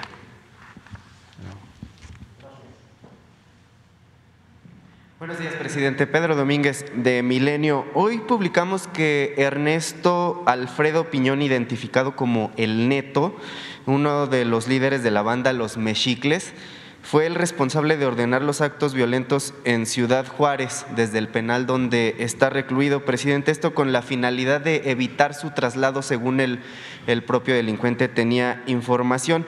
Preguntarle justamente qué- información tiene al respecto, si el gobierno está considerando dar algún tratamiento especial para este reo en específico y además para los integrantes de esta banda llamada Los Mexicles, que es una de las principales generadoras de violencia en esa región, presidente. Primero esa pregunta. ¿Hablas de, de Ciudad Juárez o de Tijuana? Juárez, Juárez. Ah, de Juárez, sí. Sí, yo creo que eh, eh, puede haber algo eh, de lo que tú estás comentando, porque el conflicto precisamente, o el enfrentamiento, se da en el penal. ¿sí? Y en situación un poco extraña. Eh,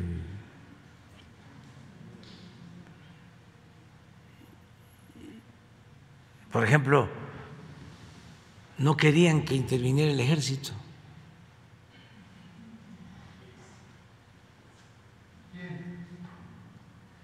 Los encargados de la custodia.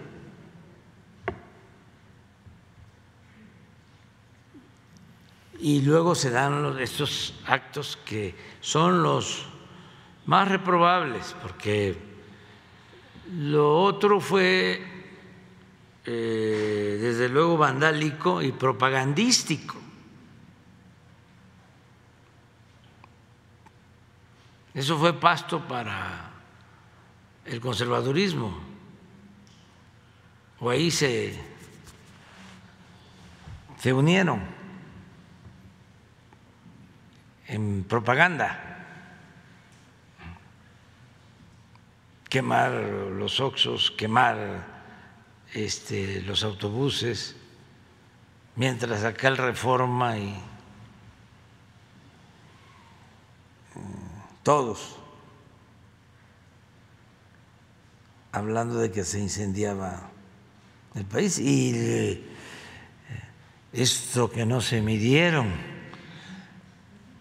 Anabel y, y Ricardo Alemán, que aquí en la fuente del patio central, este, les dijeron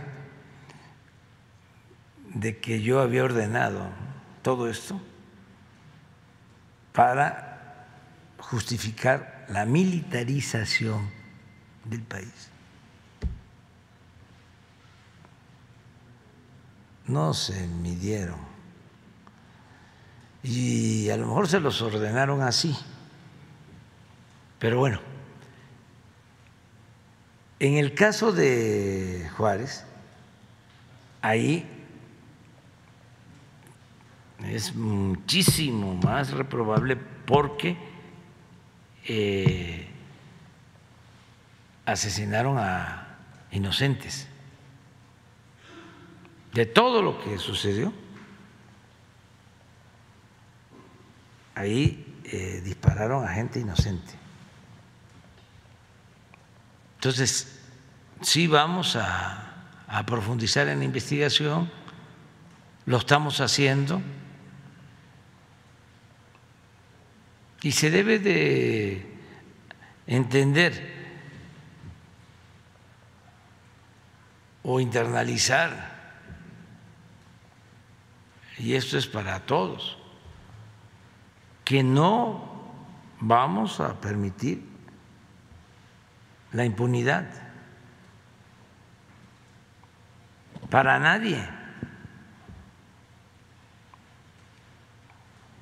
¿Se va a dar algún tratamiento especial a esta banda y justamente a este... Va a, este depender de las investigaciones. Dado que están mostrando un nivel de violencia más elevado que, que en otros lados. Sí, pero primero hay que investigar, tener todos los elementos, también para no fabricar delitos, para actuar siempre con la verdad, porque eso eh, otorga autoridad moral. Cuando se miente, eh, se cae todo y se descubren las mentiras la autoridad pues pierde respetabilidad. ¿no? Hay que este, hablar siempre con la verdad. Entonces, sí, tu observación es buena porque es el caso donde más violencia contra inocentes hubo. es una asociación pública privada, APP, para la autopista Querétaro-San Luis, con la empresa Vice. Se, se contrató 5.758 millones de pesos para rehabilitación y conservación. Inició el contrato el primero de noviembre de 2016 y termina el 31 de octubre de 2026. Estos son de los contratos que se dieron de mantenimiento de carreteras.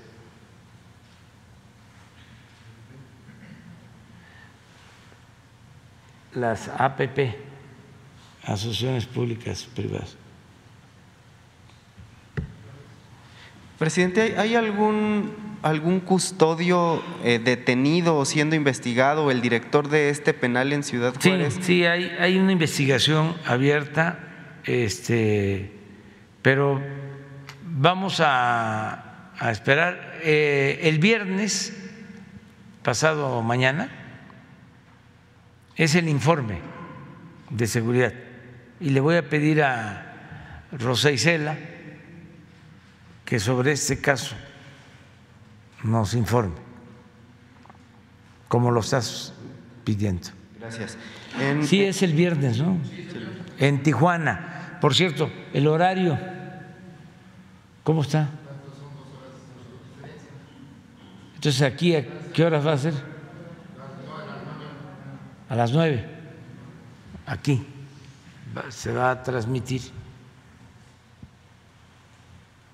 Presidente, en otro tema que se había quedado un poco rezagado, publicamos también en, Milenio eh, una investigación sobre las bandas criminales que están secuestrando migrantes, principalmente en Veracruz, y que les están causando heridas para marcarlos y de esta manera, de esta manera darles una especie de salvoconducto para que puedan llegar hasta la frontera, con esta herida que sea símbolo, digamos, de que habían pagado el rescate por su secuestro. ¿Qué información tiene de esto? Entiendo que vino, eh, vinieron los gobernadores, estuvo la Fiscalía General de la República.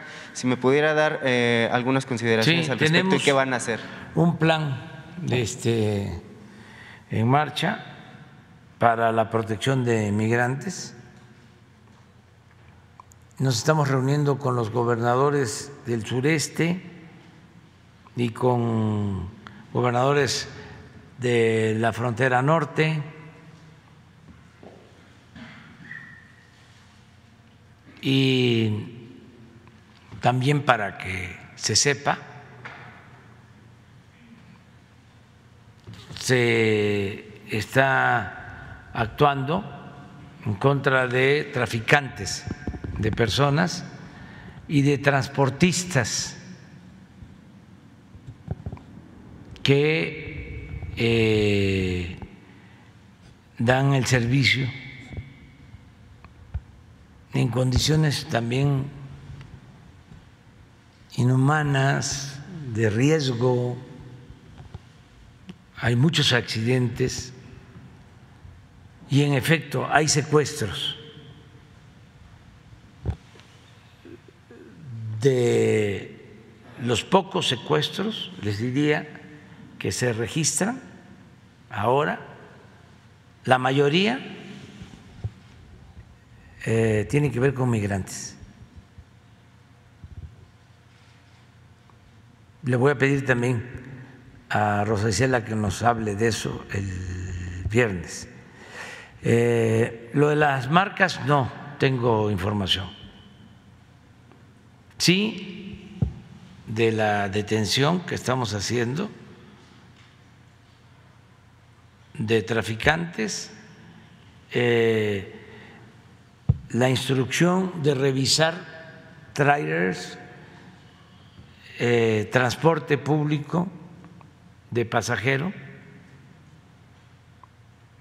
sobre todo en el sureste, por los accidentes. Constantemente estamos rescatando familias, en trailers, este, en situaciones de mucho riesgo, salvando muchas vidas. Y eh, estamos también ya eh,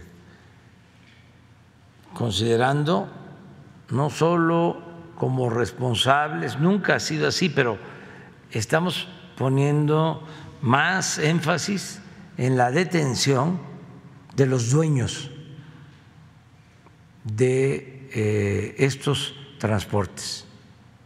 porque eh, no son los choferes, nada más. Incluso hay choferes que pierden la vida y son eh, bandas de transportistas. La semana pasada, un accidente muy lamentable de migrantes en, en Puebla, por Tehuacán. Perdieron la vida ocho migrantes extranjeros. Entonces, eh, estamos en eso y eh, hemos avanzado y vamos a seguir eh, atendiéndolos.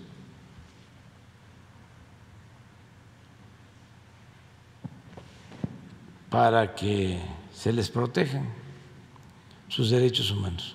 Gracias, presidente. Ya por último, eh, me gustaría saber su opinión sobre el, que la Fiscalía de Campeche pidió el desafuero del líder nacional del PRI, Alejandro Moreno, que además acusa venganza, eh, venganza de Morena y de que su gobierno está usando las instituciones justamente para someterlo a algún tipo de presión. Si me regala algún comentario al respecto, presidente. Pues ese es un asunto que tiene que ver con eh, las autoridades de Campeche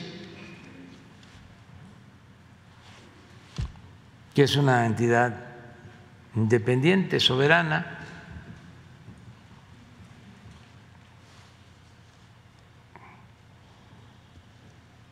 que tienen facultades para investigar y para proceder. Nosotros no llevamos a cabo ninguna persecución política. Y a mí me pueden acusar de muchas cosas. Pueden inventar muchas cosas mis adversarios. Pero nunca van a poder decir que soy incongruente. Nosotros no perseguimos a nadie, no es mi fuerte la venganza, no fabricamos delitos. No somos iguales. Les voy a poner un ejemplo, porque hay que estar repitiendo.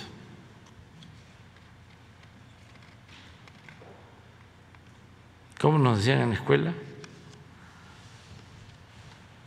En el castigo.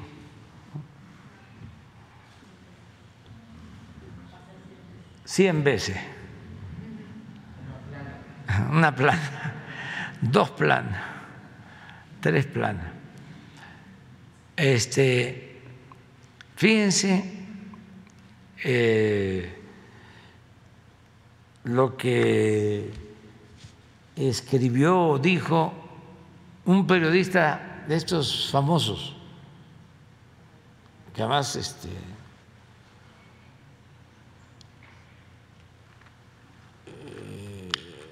es este, considerado experto sobre el nombramiento de Leti Ramírez.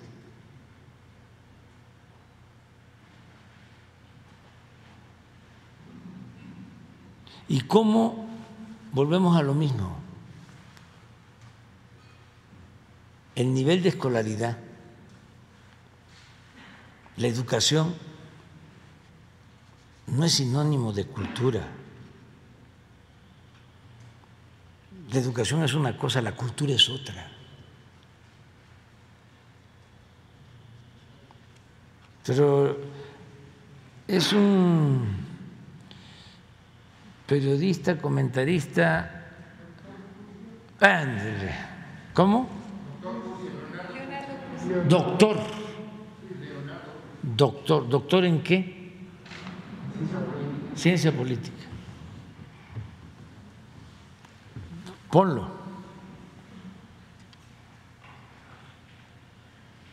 Fíjense, independientemente de si eh, es cierto o no, como diría el general Cárdenas, eh, vean, observen, analicen, reflexionen sobre el modito.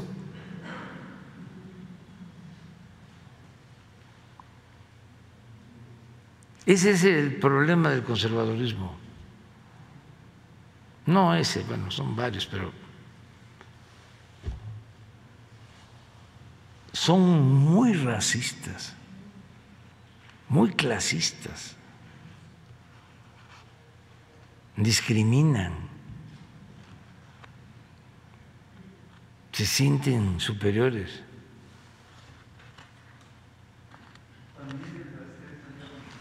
Pero este es interesante porque eh, después de que lo escuchemos,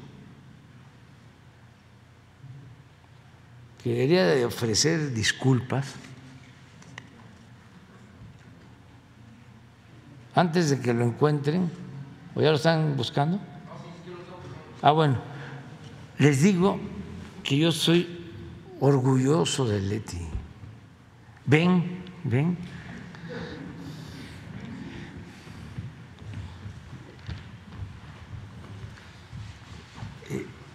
Es una mujer excepcional, maestra de escuela, de aula, ejerció 12 años,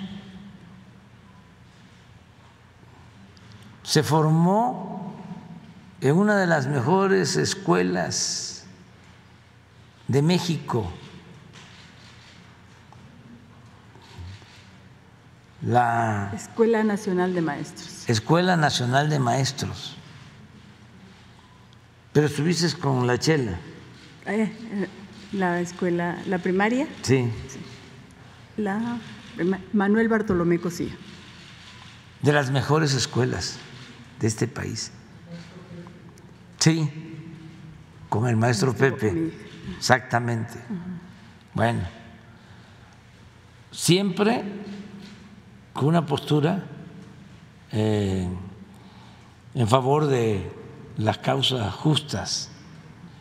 Nos conocemos desde 1994.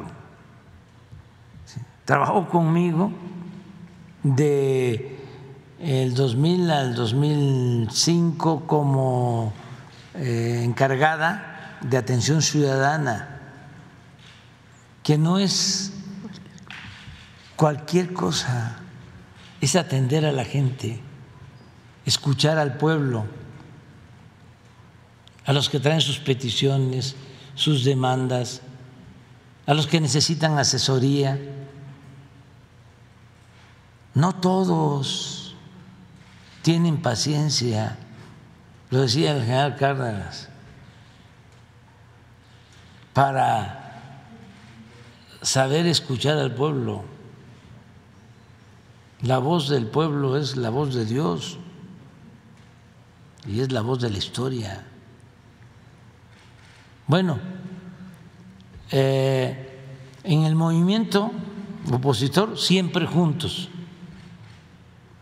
Era eh, decirle ayuda. Te necesitamos en Tlaxcala. Y dejaba a su niña o se la llevaba a trabajar, hacer conciencia, a organizar al pueblo para conseguir la transformación.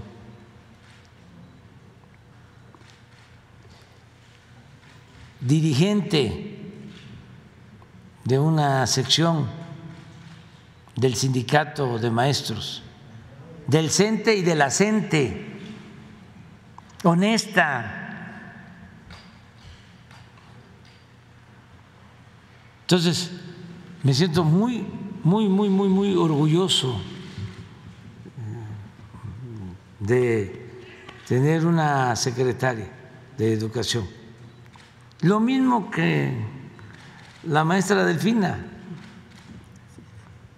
Lo que pasa que esto que van a escuchar, eso es la mentalidad que prevalecía. Tenían que ser eh, fifís, los servidores públicos, lo que pasaba en las cámaras. Tenía que ser gente preparada, parlamentaria. ¿Cómo iban a llegar los campesinos? ¿Cómo iban a llegar los obreros? ¿Cómo iban a llegar los comerciantes? Los indígenas a cargos de representación popular. Ellos no podían ser representantes populares, tenían que ser los sabiondos. Todas estas eh, rémoras que venimos arrastrando, lamentables, y que eh, se expresan y son por eso más eh, eh, viles en los doctores, en los supuestamente más preparados. Esto, ¿ya lo tienes? Geografía e historia, sí. Y, pero es también de los que forman el grupo, no tan limitado, ¿eh? sino considerable, de opositores, de toda la intelectualidad esta que se fue eh, agrupando durante el periodo neoliberal. Eh, de todos los que eh, legitimaban el régimen de corrupción se quedaban callados. Y es importante también porque ¿en qué medio están? Canal 11. Hablan de que este, hay censura, somos autoritarios.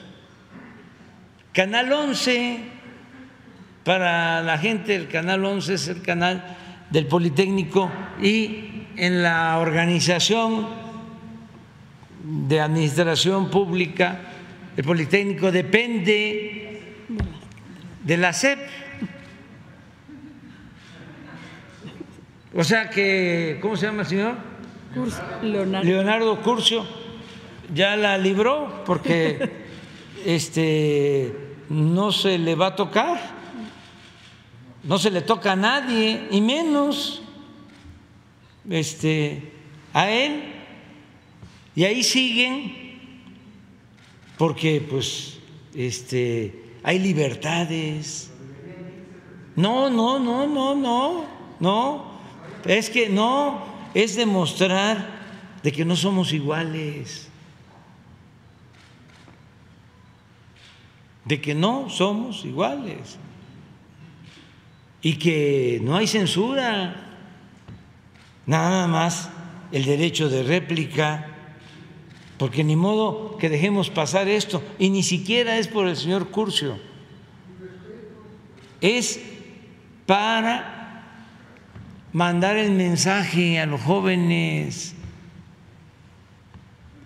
porque nuestra labor es pedagógica, es de orientación, es de concientización,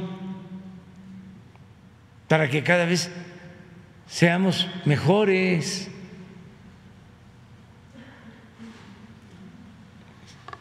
Tener una sociedad mejor significa tener ciudadanos que respeten, que no sean clasistas, que no sean racistas, que no discriminen, que no humillen, que no se sientan más que otros. El poder es humildad. Aún eh, siendo una eminencia, se debe actuar con humildad, no con prepotencia y mucho menos ofender. A ver qué dijo el señor. ¿Ella quién es? Amparo Ah, también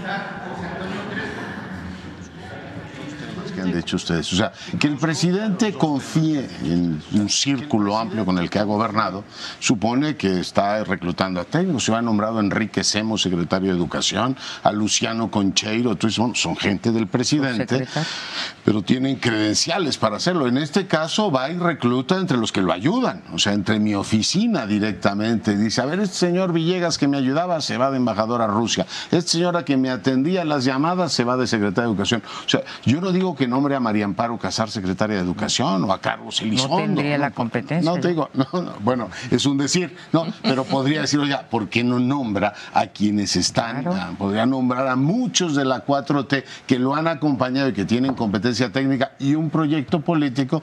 Y aquí el nombramiento es, chicos, me tienen decepcionados. A mí los únicos que me gustan son los militares y los que están cerca de mí.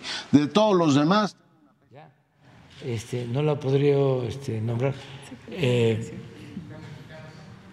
sí, eh, y Leti es de primera y eh, que porque contestas el teléfono. Qué bueno. Qué bueno que contestes el teléfono, porque hay quienes no contestan al teléfono. Sí, ¿Eh? sí, sí, sí. sí. ¿Pero qué dice de Enrique Semo? Que él podría saberlo nombrado. Ah, sí. sí. sí. Pero miren.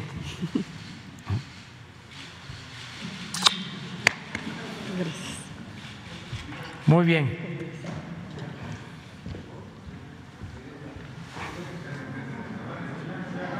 Se alcanza, se alcanza. ¿Dónde quedamos?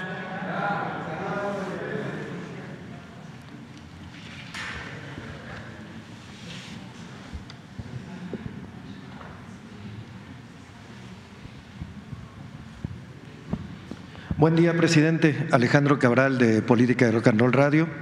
Como sabe, somos una radio comunitaria que pertenecemos a la Asociación Mundial de Radios Comunitarias, la AMARC México. Me encargó en primer lugar Héctor Camero, que estuvo acá hace unos meses de Radio Tierra y Libertad, que le agradeciera personalmente por las gestiones que hizo el gobierno mexicano por, en un problema que tenían con sus concesiones, cinco de nuestras radios. Bueno, voy al tema, precisamente la educación. Cuando usted ingresó, presidente, dijo, no quiero iniciar nada que no termine. Y dijo también, tenemos que empezar desde el día de hoy con la nueva escuela mexicana, porque seis años no nos van a alcanzar. Se nos atravesó la pandemia, dos años en donde la educación en todo el mundo, no en México, tuvo que voltear a ver hacia qué hacía para seguir haciendo algo, no lo que se debe de hacer, sino algo por lo menos para que los niños, las niñas, los jóvenes siguieran recibiendo instrucción. Hay niños que no asistieron en dos años, ni siquiera sus maestros los pudieron localizar. No se les pudo localizar, no, no se sabía si estaban inscritos en otra escuela o no, pero como seguían inscritos, se les aprobó con seis, dos años seguidos. Después se graduaron estos muchachitos de primero y de secundaria, entraron, por ejemplo, a la pandemia y hoy van a ingresar a la prepa con conocimientos muy básicos. Tenemos un reto por delante y además está la nueva escuela mexicana.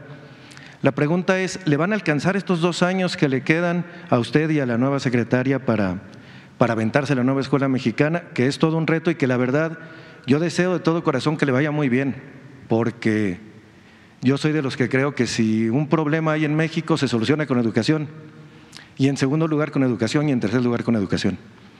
Y de paso, hablando del tema de educación, dos datos de la complejidad, porque usted dice que, que trabaja mucho, que trabaja muchísimas horas y sabemos que Leti también, y nos da mucho gusto eso, pero en el camino no todos trabajan mucho, sabemos que los profes, las profes trabajan mucho, pero trabajarán igual los directivos, trabajará igual el jefe de zona, trabajará igual tantos intermediarios que hay entre Leticia y una maestra que está queriendo echar a andar la educación en su aula. No solo depende de ustedes, son dos años. Y le paso unos datos de educación que tenemos que, que a mí me sorprenden mucho. Cuando usted dijo que nadie cobre por encima del presidente, hubo algunos que se quedaron que pertenecen a organismos autónomos. Hace poco Raúl Rodríguez, un investigador de la Universidad de Sonora, en entrevista para nuestro medio, para nuestro noticiero, nos hizo saber los avances de una investigación, avances apenas, porque no ha podido encontrar los datos por transparencia, en donde hay en Sonora más de 20 trabajadores universitarios que ganan más que el presidente, rectores, vicerrectores no así el 70% de los profes universitarios que ganan menos de 9 mil pesos. Y hay un caso sorprendente en el ITSON, el Instituto Tecnológico de Sonora, que no es el rector, el rector gana como 200 mil pesos, poquito más de un, como una vez y media lo que gana usted, pero hay un empleado que gana más de 400 mil pesos mensuales, según esta investigación. Es apenas el inicio, está investigando a todas las universidades del país, esto nada más era de Sonora.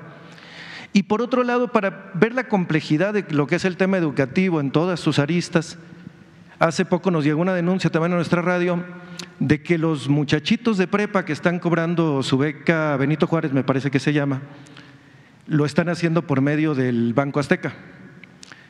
Este banco no les da tarjeta a los menores de edad, sino que les da el dinero en efectivo, lo cual está bien, pero si resulta que la cuenta tiene múltiplos, o más bien el apoyo de la beca tiene múltiplos menores a 50 pesos, como el banco nada más da en múltiplos de 100 y de 50, el Banco Azteca se queda con un caidito ahí entre muchos estudiantes de prepa, imagínense cuánto suma esto. Urge que pues a estos que espero que este ahorro que tiene le sirva para pagar una parte de los impuestos que debe este señor, que es dueño de una de, la, una de las empresas más grandes del país y una de las deudas más grandes con Hacienda del país también. Bueno, eh, mire, nosotros eh, desde el principio decidimos eh, aplicar el criterio de poco pero mejor. Ya lo he explicado. El gobierno tenía eh, mil programas.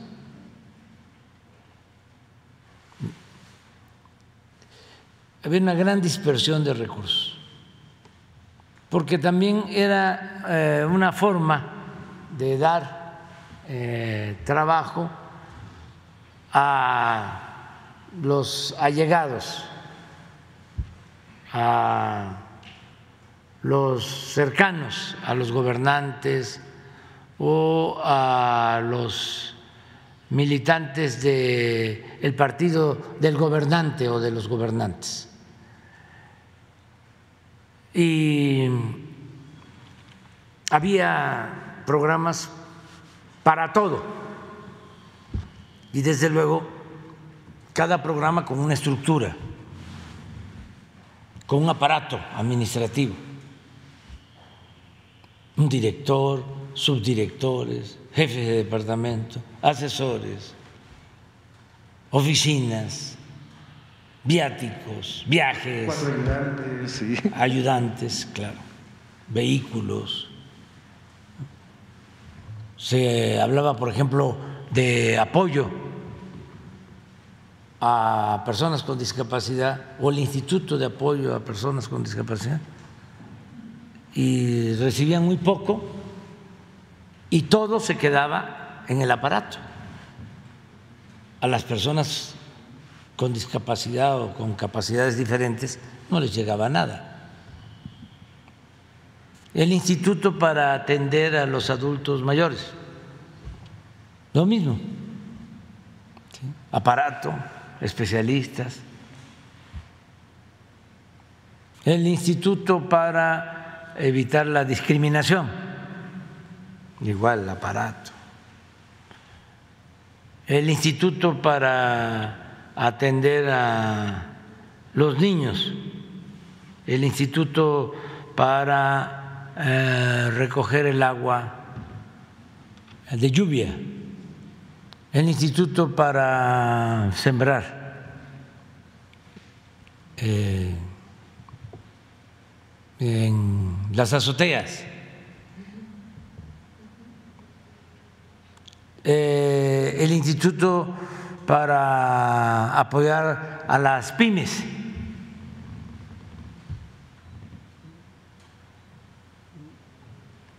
Para todo. Bueno, el Instituto para eh, la este ¿cómo se llama el IFETEL? Las telecomunicaciones. El Instituto para evitar eh, los monopolios, la COFESE, la CRE en eh, el INAI, eh, el Instituto Anticorrupción en este, el CONACIT como 100 fideicomisos de todo tipo. Innovación tecnológica, el Instituto para la Defensa de la Tierra, el Instituto para la Defensa de la, flora, el Instituto para la Defensa de la Fauna, el Instituto para el Cambio Climático, etcétera, etcétera, etcétera, etcétera. etcétera. Todos lados. Entonces, el gobierno se consumía todo el presupuesto. El gobierno estaba ensimismado. Pero como la función esencial del gobierno neoliberal era facilitar la corrupción. Eso no les importaba. Era la forma de cooptar gente, de maiciar, como decía Porfirio Díaz. Ese gallo quiere maíz.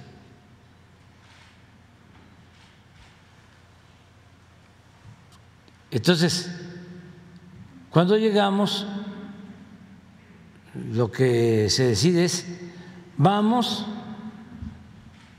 a darle el apoyo a la gente de manera directa, sin intermediarios. Y en el caso de los medios, de los intelectuales orgánicos, pues este sí se le entregaban eh, miles de millones a Antorcha Campesina, pero también a Krause. O sea, porque no voy nada más a hablar de Antorcha Campesina. ¿Y Krause? O ese no porque es FIFI y es distinto. Y Aguilar Camín y las oficinas que tenían en todas las ciudades del mundo para promover a México, en paralelo a las embajadas. Se llamaba ProMéxico. Y en Londres, la oficina de ProMéxico con muy buenos sueldos, pagando renta, todo. Todo eso se terminó, más las extravagancias de los aviones, los carros último modelo, blindados especiales, la atención médica para los altos funcionarios públicos, que se hacían hasta cirugía a costa del erario. Y no estoy inventando nada, ¿eh? lo puedo probar.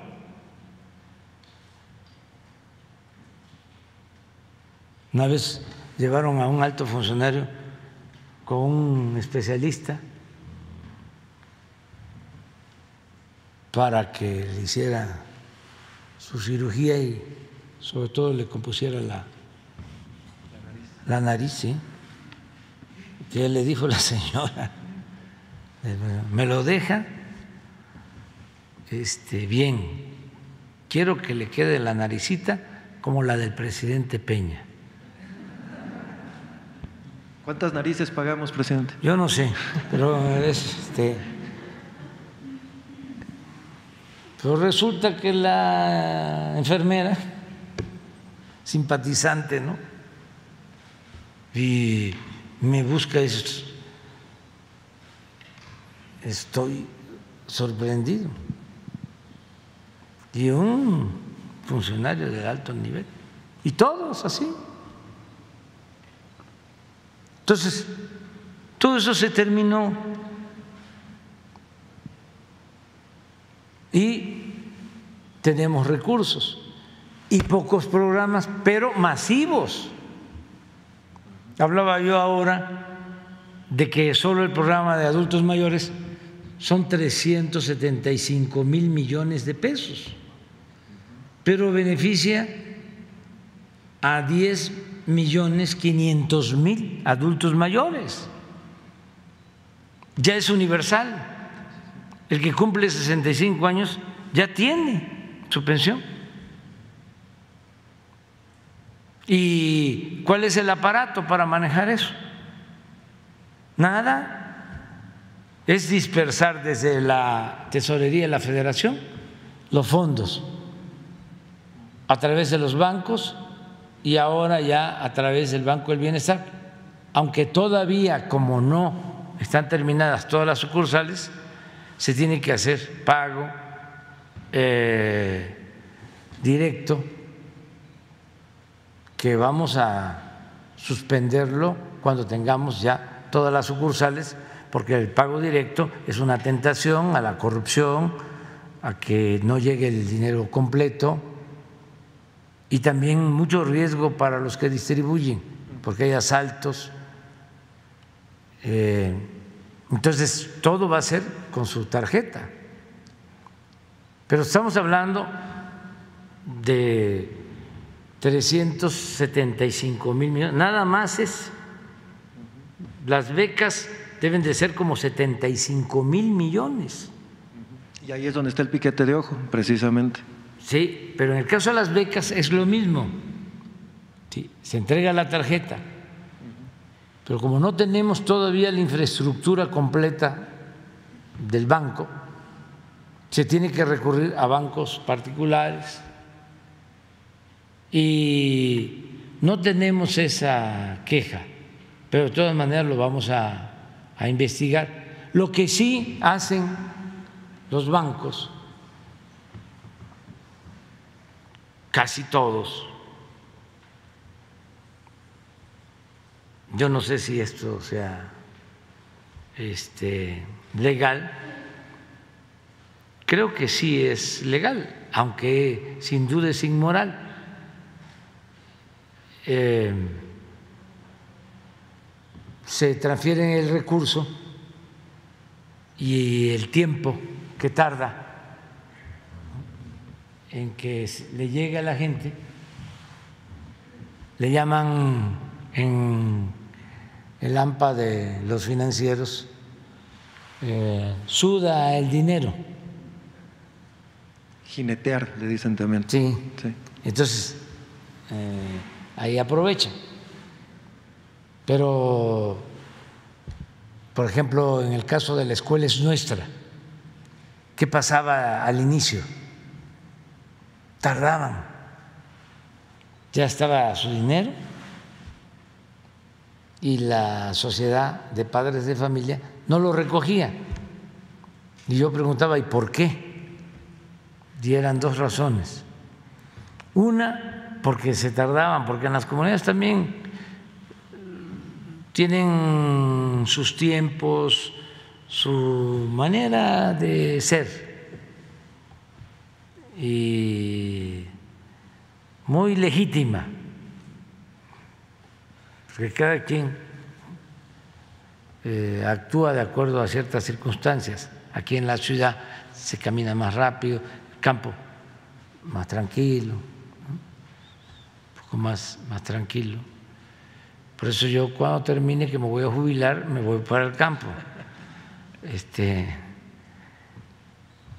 y al nivel del mar, porque vivir en el nivel del mar es mejor para los eh, hipertensos que vivir en la altura. Bueno, entonces, ¿por qué se tardaban? Porque hacen su asamblea, Todo es así, se consulta, es democrático, se hace la asamblea y además no va uno, no va dos, quieren que vaya toda la directiva y consiguen quien los va a llevar este, al banco a conseguir el dinero. Entonces eso lleva tiempo. Pero la otra razón que es muy importante por la que no iban de inmediato a cobrar era porque no creían que fuese cierto.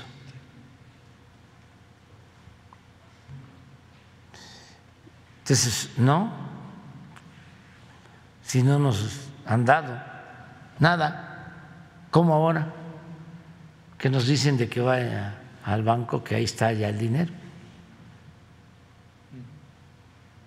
Y eso me da mucho orgullo, porque siempre he dicho que hay gobiernos que dan y hay gobiernos que quitan.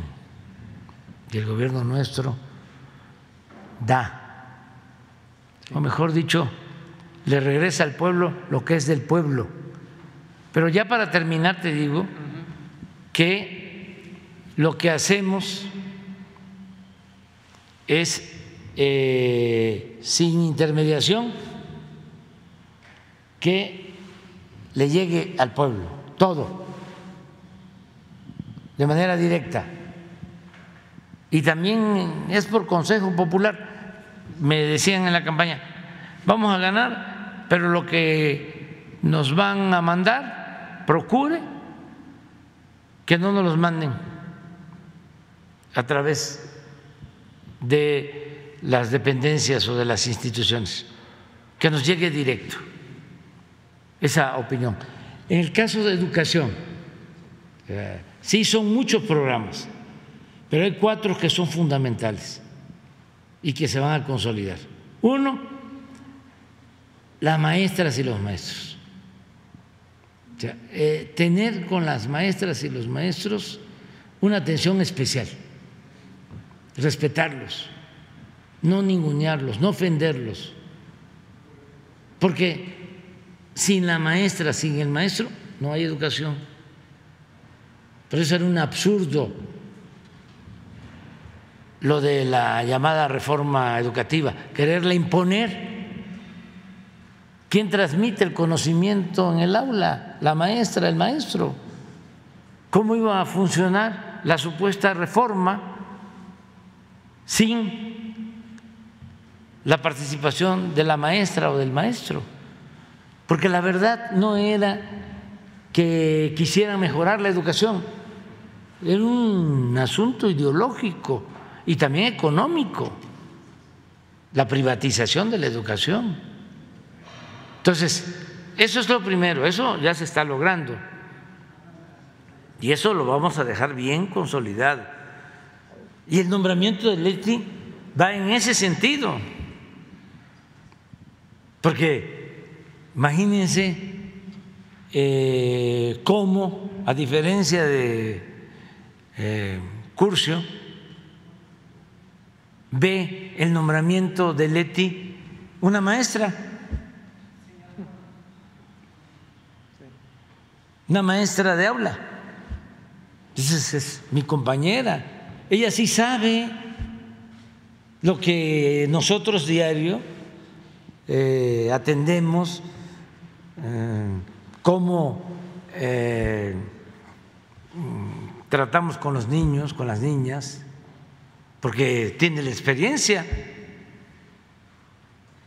Bueno, eso sí se va a lograr. Lo segundo, las becas ya están.